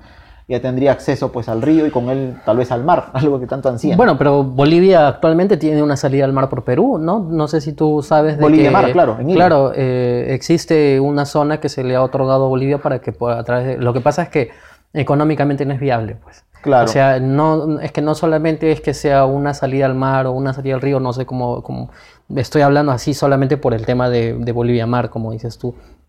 No concretamente esto porque no conozco las condiciones geográficas, pero es que a veces no es tan viable económicamente, al menos en un corto plazo, pues no es distinto a utilizar puertos que ya existen, como el tema de Bolivia, por ejemplo, en, el, en, en la salida al mar que, que, buscó, por ejemplo, con Chile, ahora último que estuvieron sometidos a la jurisdicción de la Haya, ¿no? Porque para ellos es, es eh, les resulta más viable económicamente encontrar justamente esa salida por un puerto ya establecido por un puerto en donde ya, ya hay una, digamos, hay un, un tránsito económico bastante importante. Eh, ahora, bueno, lo último es que, claro, por último Evo Morales ha dicho de que de repente la salida sí iba a ser al final por Perú, no por Bolivia Mar, sino de repente por hilo mismo. No, pero bueno, eso es un tema, claro, tema aparte. Son, son condiciones distintas, Jorge, claro, porque en este caso Bolivia Mar eh, y el mismo hilo pues no están conectados, digamos, directamente con el territorio boliviano, a diferencia de este otro lugar, Puerto Bush, que sí pertenece a Bolivia y está conectado, digamos, continuamente con todo el territorio boliviano. Claro que es muy distinto, por ejemplo, comparar el puerto de Hilo, que es un puerto que está años constituido, con este puerto Bush que recién este, está empezando a ser construido, ¿no? Uh -huh. Claro, sin embargo, también, claro, Hilo está directamente puesto en el mar, y al igual que la zona de Bolivia Mar, o sea, directamente al Océano Pacífico. En cambio, Puerto Bush está, es cierto, en una margen del río Paraguay, que es un río navegable, o sea, hay buques que pueden claro, entrar del, desde ahí hacia el mar uh -huh. o viceversa, pero bueno, son, son condiciones diferentes. Claro, lo cierto de todas formas es que, digamos, qué triste para Bolivia ¿no? El, la manera en la que se desarrolló el conflicto, porque un poco leyendo, por ejemplo, la cantidad de bajas que tuvieron ambos países, uno se encuentra con que eh, en realidad Bolivia tuvo mayor cantidad de bajas, porque según los datos que suelta la misma Wikipedia son 60.000 muertos, eh, en el lado boliviano, mientras que son 30.000 muertos en el lado paraguayo, que también son bastantes, pero digamos, es, es prácticamente el doble, ¿no? Sí, claro. es, el, es, el, doble de, bolivios, de bolivianos este, muertos. Caen 25.000 prisioneros contra 2.500 prisioneros de Paraguay, ¿no? Eh, pero bueno, la verdad es que parece que no, no hubo una estrategia eh, lo suficientemente adecuada para poder eh, claro. llevar la, la, guerra contra, contra, Paraguay. En este caso, claro, por parte de Bolivia, porque como mencionaba al inicio de este bloque, eh, Bolivia no quiso adoptar, digamos, un modelo de guerra total, sino vamos con un poco de tropas y vamos a poder vencer a los paraguayos, quienes por el contrario sí adoptaron un total esfuerzo para la guerra, teniendo en cuenta también temas sociales, en este caso, por ejemplo, en Paraguay todos estaban en ese entonces unidos contra la guerra. O sea, todos ponían su esfuerzo, sea trabajando o, los reclutas en el ejército, para poder enfrentarse contra los bolivianos. Eh, por ejemplo, un tema también es el del idioma guaraní, que sabemos que en Paraguay, no todos, pero prácticamente toda la población, una muy buena parte, cerca del 90%, un poco más, habla este idioma. Y esto les servía en muchos casos cuando se comunicaban entre ellos, se comunicaban por radio para que los bolivianos no les entendieran. Era una especie de lenguaje encubierto, el usar el guaraní.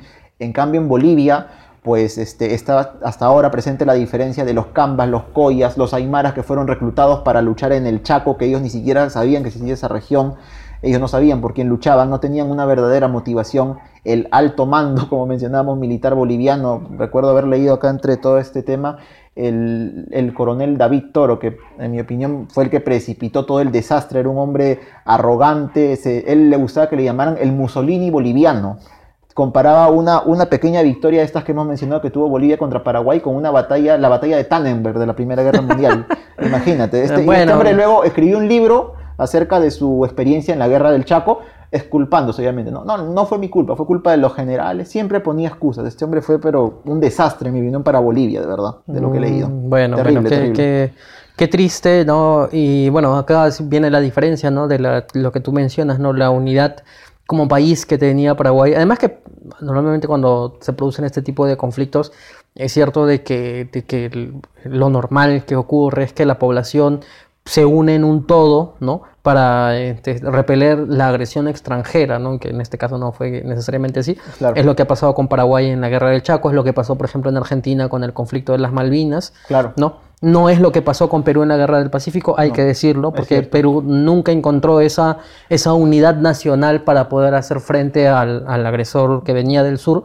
En cambio, prácticamente el- el- cada peruano vio la mejor manera de cómo aprovechar o- o no sentirse afectado por el conflicto este, contra Chile. ¿no? es, Es- lo mismo es- que es- ocurrió con Bolivia en la guerra del Chaco. Es es que es, es esto, ¿no? Entonces ahí viene una diferencia importante que también, que tal vez quizás sea, eh, digamos que en Paraguay, que habían pasado ya muchos años, habían pasado como 50 años, pero el, el trauma que debe de haberles dejado la guerra de la Triple Alianza, obviamente que opera en el, en, en el subconsciente de... ya pienso yo, ¿no? Que puede haber operado en el subconsciente de los ciudadanos paraguayos en el sentido de decir, no podemos volver a perder una guerra así. Claro. Entonces, si ya se nos presenta, si la historia nos está presentando una nueva oportunidad para enfrentarnos, ya no con estos rivales, pero bueno, al menos con Bolivia, pues vamos a defender nuestros territorios y no vamos a dejar que nuestros territorios sean repartidos como anteriormente ha sucedido. Claro. Puede ser también una forma que alimente la unidad nacional, o pueden ser muchas formas de querer eh, o de, de poder analizar el, el conflicto del Chaco. Lo cierto es que, bueno, está interesante. Sí, sí, sí. Está interesante. Bueno, seguimos en el siguiente bloque con la última guerra de la que vamos a hablar, nuevamente en el siglo XX.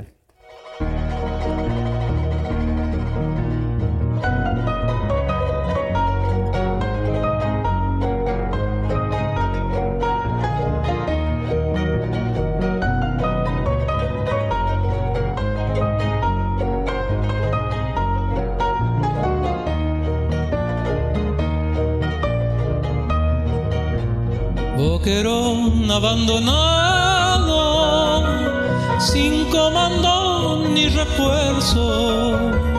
Boquerón abandonado, sin comando ni refuerzo. Tú eres la gloria del soldado boliviano. Tú eres la gloria del soldado boliviano. Ahora sí que no me rindo ante el cobarde patapila. Ahora sí que no me rindo ante el cobarde patapila. Voy a derramar la última gota de mi sangre. Voy a derramar la última gota de mi sangre.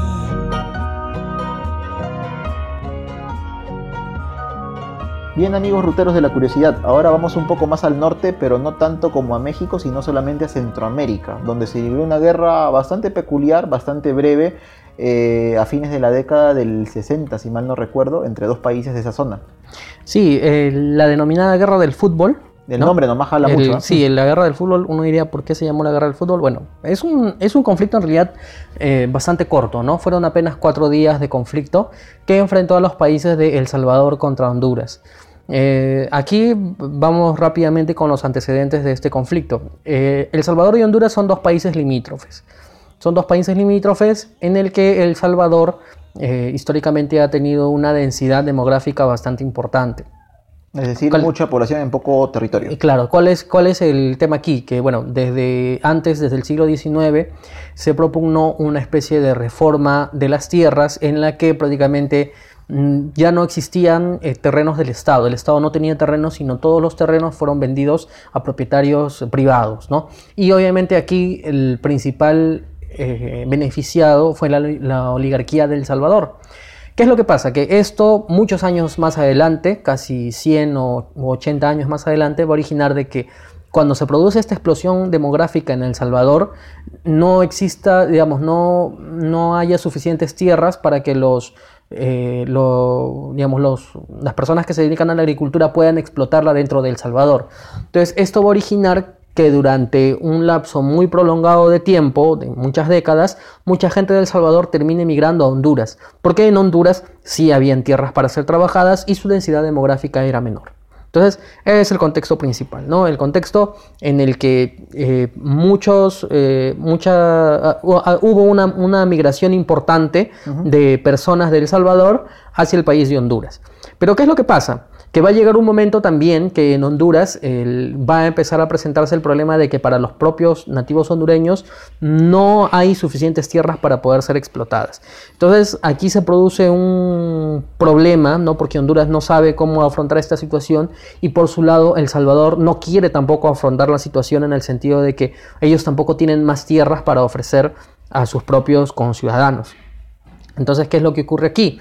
Honduras decide realizar una reforma agraria y no tiene mejor idea que, eh, que la población de El Salvador, que estaba asentada en Honduras y que como ha estado asentada durante 30, 40, 50 años, ya ellos tienen sus propios terrenos ganados por su propio trabajo, les expropia todos los terrenos. Entonces, el gobierno hondureño decide expropiar los terrenos que tengan personas descendientes o, o personas que han nacido en El Salvador pero que estén viviendo en Honduras Claro. para apoderarse de todas esas tierras y que puedan ser eh, a su vez este, redistribuidas a personas de Honduras. Entonces es en este contexto, por ejemplo, que nace una especie de, de pandilla, de grupo paramilitar denominado eh, La Mancha Brava. La Mancha Brava va a, a ser prácticamente, va a empezar a originar eh, una, un acoso a los salvadoreños, va a originar que muchos de ellos regresen a El Salvador, va a matar a muchos de ellos, va a realizar vejaciones, violaciones. Y el gobierno de Honduras aparentemente no le toma mucha importancia, es decir, no le pone un coto, no le pone un alto a esta especie de grupo para- paramilitar Claro, que está que empezando no que está empezando a crecer en su propio país. Por el otro lado, en El Salvador se dan cuenta de que hay un desplazamiento, un retorno de muchos eh, ciudadanos del Salvador a su propio país. Pero ellos, eh, que tenían un equilibrio eh, bastante frágil respecto sobre todo a las poblaciones pobres, ¿no? respecto a, los- a lo que podrían haber cultivado o a la economía que ellos tenían, que eran de por sí pobres, entienden de que el desplazamiento de salvadoreños regresando a su propio país va a originar una crisis en su propio país. Entonces es, es por ello que quieren reaccionar ante esto. Bueno, este, esto es co- conflicto que más que conflicto limítrofe es un conflicto, de la, Social. un conflicto social de la población salvadoreña que se fue a Honduras y que luego Honduras la quiere desplazar nuevamente a su país quitándole las tierras, va a originar el resentimiento de ambos países. Y esto va a ser alimentado por los medios de comunicación y por el propio gobierno que en vez de afrontar sus propios problemas sociales internos, prácticamente le echan toda la culpa a- al país contrario, ¿no? Claro. Los hondureños le echaban la culpa al- a El Salvador, Salvador. por todos los problemas que tenían y El Salvador a su vez le echaba la culpa a los hondureños por los problemas que tenían. Sí. Muy bien, estamos en el año 1969. En el año 1970 justamente se va a realizar el famoso Mundial de México 70. Por ¿no? supuesto. De Perú fue por fin. ¿no? donde Perú fue al, al Mundial. Claro. Entonces, en el año 1969 se estaban cerrando las eliminatorias justamente para este Mundial. Claro. Y se dan las circunstancias bastante paradójicas que eh, El Salvador y Honduras van a jugar un partido de ida y un partido de vuelta para decidir un- el último cupo de los países de Centroamérica para que asistan al, al Mundial de Claro, México En 70. este caso México era el que normalmente tomaba ese único cupo, ahora son más, pero tomaba el único cupo, pero ahora México Claro. al ser el anfitrión ya no, no iba a participar en la eliminatoria centroamericana y entonces El Salvador y Honduras tuvieron esta oportunidad de ir al Mundial por primera vez en su historia. Claro. El primer partido se va a realizar el domingo 8 de junio de 1969 en Tegucigalpa, capital de Honduras, Honduras. Y el partido va a terminar con, bueno, iba 0 a 0, hasta que en el último minuto Honduras mete el gol de la victoria y Oh. Honduras termina ganando a El Salvador 1 a 0. Eh, lo cierto es que esto, esto fue un partido bastante mm, conflictivo de llevarse a cabo porque cuando llegaron eh, los salvadoreños a Honduras fueron sujetos pues de prácticamente de acoso, eh, la gente estaba fuera del hotel, no tratando de, no de agredirlos, pero sí, digamos, no los dejaron en paz. Claro. No los dejaron en paz, les hacían bulla. el ¿no? rival no duerme. como Claro, algo así, ¿no? Lo cierto es de que aquí, se aquí, aquí viene la explicación de por qué es que se, se le llama como la guerra del fútbol. El reportero polaco Ryszard Kapusinski eh, va a contar que finalizado el partido en el que pierde el, El Salvador, una chica de 18 años de apellido Bolaños en El Salvador, triste por el resultado del partido, se va a suicidar. Uh, Entonces, es este periodista polaco Kapusinski el que le va a, a- a- a poner el mote, por decirlo así, de que este partido es casi como una guerra del fútbol. Claro. ¿no? Por el, el- el suicidio, el aparente suicidio de esta señorita. En realidad no se sabe si es que Claro, se faltaba el partido de vuelta, o Se suicidó por eso o no, de repente solamente fue un accidente. Lo que sí es cierto es que las autoridades salvadoreñas aprovechan el suicidio de esta señorita y alimentan la xenofobia contra los hondureños, porque ¿qué hace el presidente de El Salvador? Asiste al funeral de la, de la chica, Sí. ¿no? Un poco como, como dando a entender de que él apoyaba o, o, digamos, este, alimentaba un poco esta controversia que Este existió. morbo, claro. Claro. Una semana después, el 15 de junio del 69, se va a llevar a cabo en El Salvador el partido, el partido entre El Salvador y Honduras. El de vuelta, claro.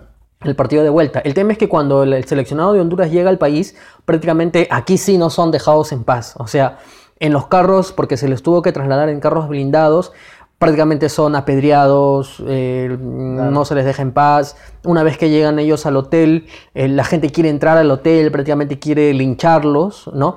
¿Qué hacen los, el seleccionado este, hondureño? Sube a la azotea y prácticamente se atrincheran en la azotea del hotel porque eh, ni siquiera tienen apoyo policial de la policía del Salvador. O sea, prácticamente era casi Estaban para lincharlos, pues, claro.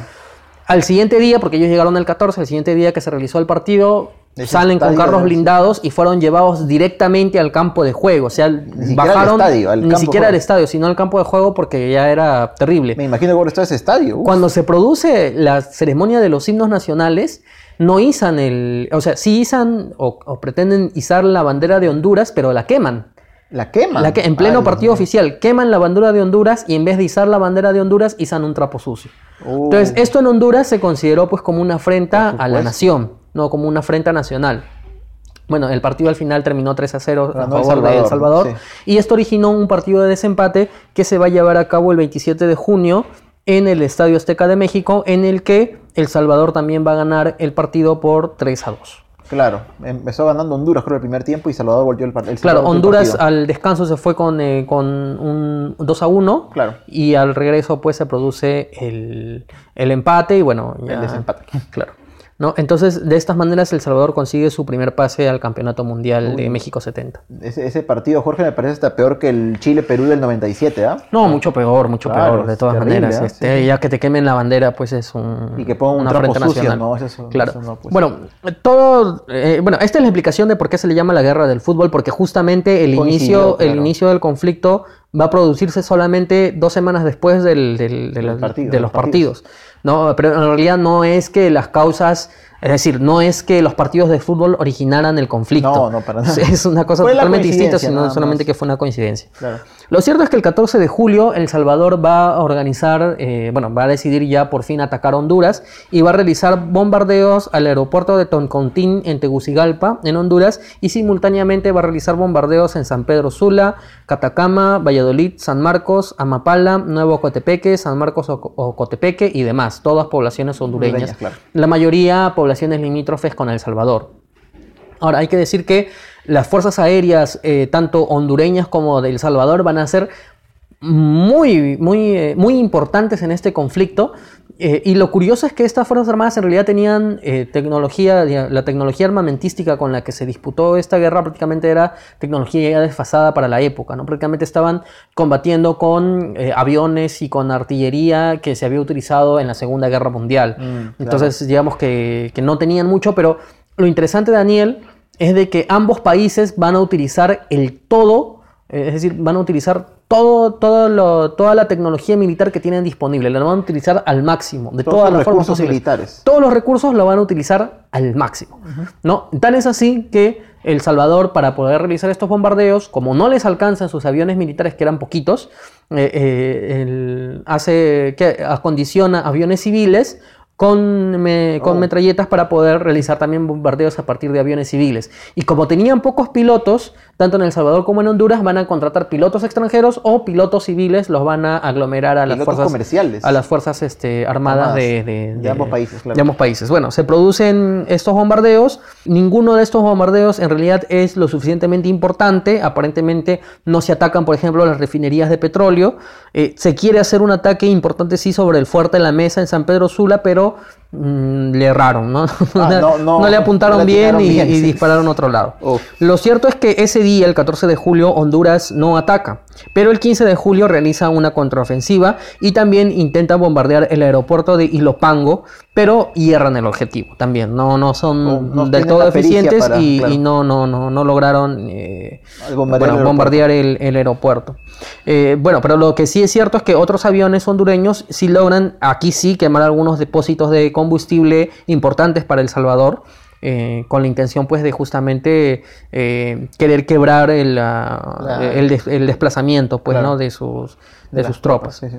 Bueno, y este mismo día, el 15 de julio, El Salvador va a realizar su incursión terrestre, porque ellos invaden territorio hondureño, y lo va a realizar al mismo tiempo en tres direcciones distintas.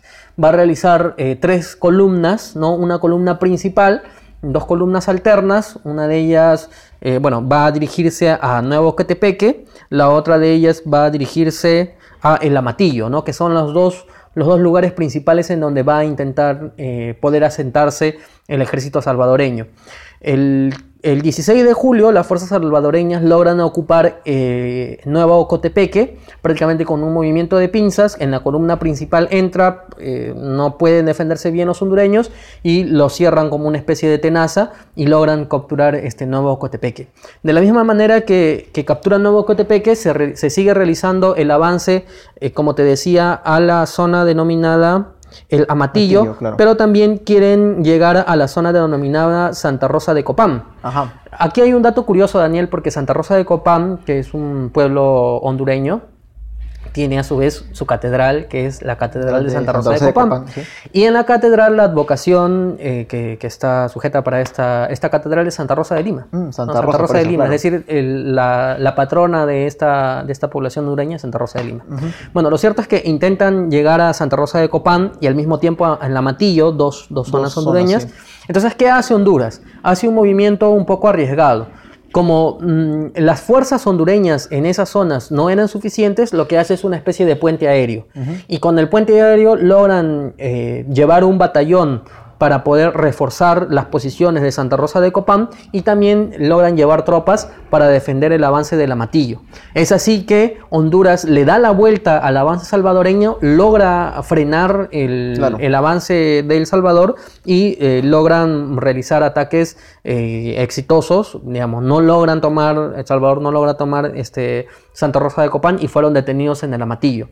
Bueno, el día siguiente, el 17 de julio, se produce algo que va a ser detonante en el, digamos, que va a ser, em, que va a ser muy importante en este conflicto, ¿no? Que es que Honduras, eh, en conflicto aéreo con las Fuerzas Armadas del Salvador, logra derribar a dos aviones del Salvador y logra derribar a otros más. Entonces, las fuerzas aéreas del Salvador ya se encuentran menguadas y de esa manera Honduras pasa a la ofensiva Ajá. pasa a la ofensiva, logra desalojar prácticamente el, el ataque o la ofensiva que había logrado hasta entonces El Salvador e incluso entran a territorio salvadoreño.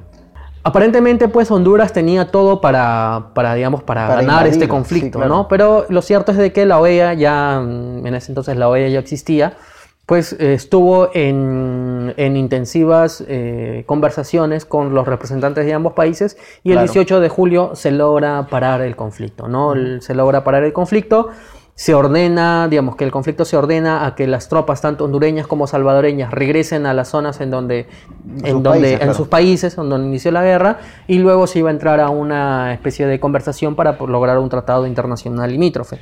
Todo esto, bueno, eh, terminó en el Tratado General de Paz en Lima, ¿no? Ah, en firmado Lima, en. Lima el 30 de octubre de mil- ni- 1980 Va mucho tiempo después. mucho tiempo después, eh, para, bueno, no se, no se solucionó una especie de disputa fronteriza por algunos terrenos y al final decidieron que lo, iba, que lo iban a someter a una Corte Internacional de Justicia. ¿no? Eh, bueno, la muerte, una de las consecuencias obviamente es la muerte de entre 4.000 a 6.000 civiles en ambos países, más de 15.000 heridos. eh, y bueno, los, la cantidad, decenas de miles o centenas de miles de salvadoreños que al final sí regresaron a El Salvador. Entonces, un conflicto corto, Sí. un conflicto corto, sucedió en apenas cuatro días, pero bastante intenso, interesante. A mí lo que más me interesó, Daniel, es como te digo, el, digamos, la estrategia que realizaron ambos países porque a diferencia, por ejemplo, de los conflictos anteriores donde hemos visto muchos errores tácticos o de estrategia militar, aquí yo sí veo muchos aciertos, ¿no? que cada uno de ellos eh, realizaron muchos aciertos y que eh, lograron realizar un combate al máximo de sus esfuerzos. Claro, también teniendo en cuenta que este conflicto al ser más reciente, este, bueno, en la guerra del Chaco que hablamos antes también se utilizaron aviones, pero en este caso más, ¿no? Porque actualmente las, las Fuerzas Armadas de todos los países prácticamente no se conciben sin aviones.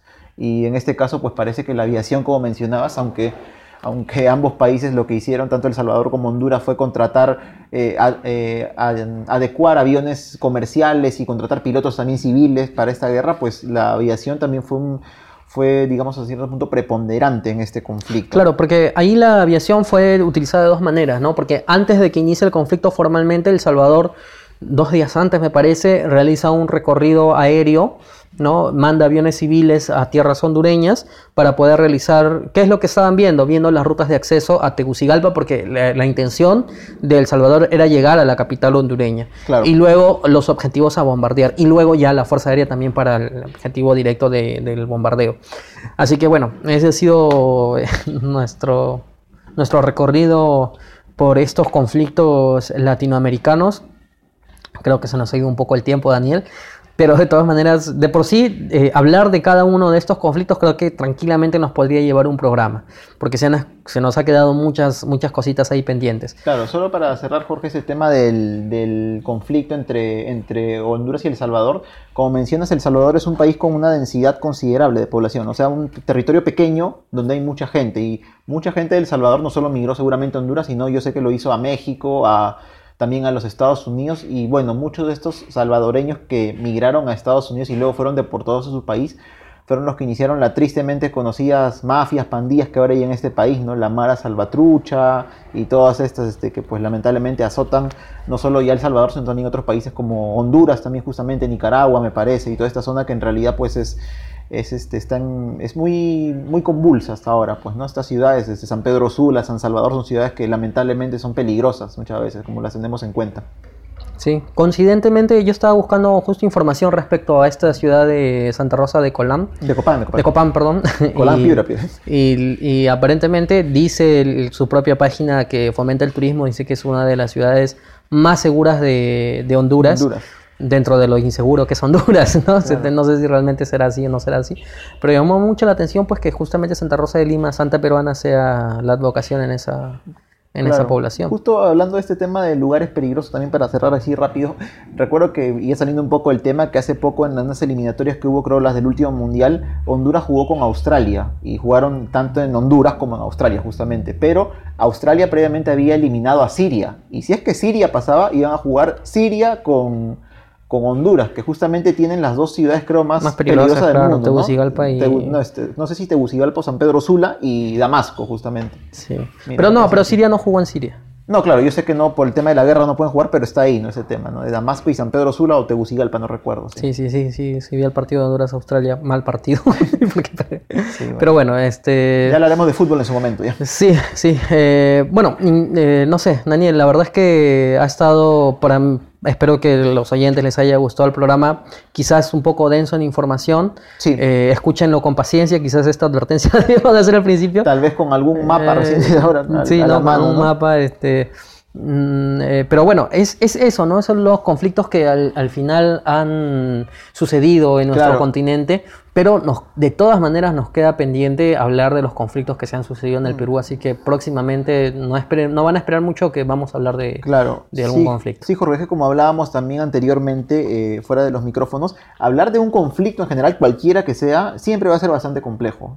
Es, es un tema que en nuestro caso fácilmente nos puede tomar un programa entero o hasta más, cualquiera de estos conflictos que hemos mencionado solamente que pues por temas de tiempo, en fin, no es que hemos tratado de resumirlo lo más que hemos podido y escogiendo estos pocos conflictos que de los muchos que había en realidad en nuestro continente. Bueno, antes de terminar el programa, Daniel, nos tienes una pequeña recomendación para el libro de la semana. El libro de la semana en este caso es Identidad Aymara en el Perú, Nación, Vivencia y Narración, de Domenico Branca, quien es un antropólogo eh, italiano, él tuvo su título por la Universidad Autónoma de Barcelona, y este libro es muy interesante porque si bien es, un, es una edición que puede considerarse académica hasta cierto punto, eh, en realidad tiene, como su nombre lo indica, nación, vivencia y narración. Es decir, este señor Domenico Branca vivió un buen tiempo en la ciudad de Ilave, en Puno. Vivió en Ilave, también en Puno y en dos comunidades llamadas Ancasaya y Alpacoyo. Y él solo hizo durante un lapso de dos hasta tres años para poder aprender y ver de cerca cómo es la vivencia de las personas consideradas aymaras. Como en el libro le indica, él trata de dilucidar de si los aymaras que pueden considerarse un pueblo, una etnia, una nación, ¿qué cosa? O también si es que se le puede considerar un aymara a quién, alguien que solamente habla aymara o alguien que tenga ancestros aymaras. Es muy interesante, sobre todo en este caso lo menciono, tal vez si alguien tiene un interés, digamos, más académico, de repente alguien interesado en lo que es la sociología, no lo sé, pero también para poder entender, pues, la vivencia, la forma de pensar, la forma de vivir, las costumbres de este pueblo de los aymaras que, pues, son también parte de nuestro país, ¿no? Algún dato curioso acá que aprendí con este libro es que si bien Puno obviamente tiene la mayor cantidad de gente aymara en nuestro país, no es que la mayoría en Puno sea aymara, la mayoría son quechuas y luego vienen los aymaras. Eso, eso es algo que no sabía, por ejemplo, ¿no? Bueno, ahí está la recomendación de la semana. Identidad aymara en el Perú, Nación, Vivencia y Narración de Doménico Branca. Muy interesante. Interesante también es, más adelante quizás lo tratemos, el, el proceso independentista de Bolivia. Claro. Muy distinto al proceso independentista del Perú.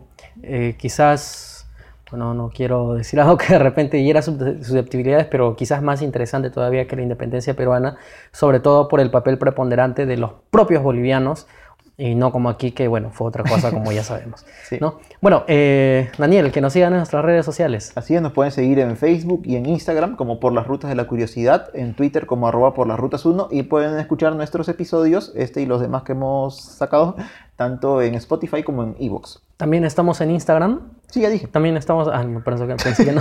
Es- También estamos ahí. Y bueno, nada, ya nos estamos viendo, bueno, ya nos estamos escuchando, perdón, la próxima semana. En una edición de Biografía. Recuerden que si les ha gustado nuestro programa, no se olviden de recomendarlo, de compartirlo con su familia, de repente por ahí con, si no, no, algún profesor de historia, profesora de historia, ¿no? De repente eh, les gusta el programa, pueden utilizarlo incluso como material educativo, para nosotros sería, pero realmente genial, excelente. Claro. Porque al final el objetivo es justamente esto, la, la divulgación cultural, ¿no? En, en todo lo que nosotros podamos abarcar. Así es. Bueno, entonces, adiós amigos. Listo, nos vemos hasta la, hasta la próxima semana, amigos. Chao. Chao, chao.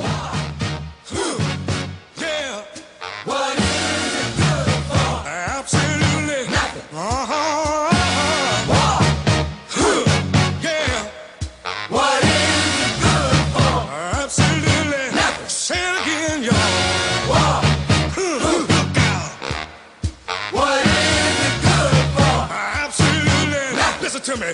Ah!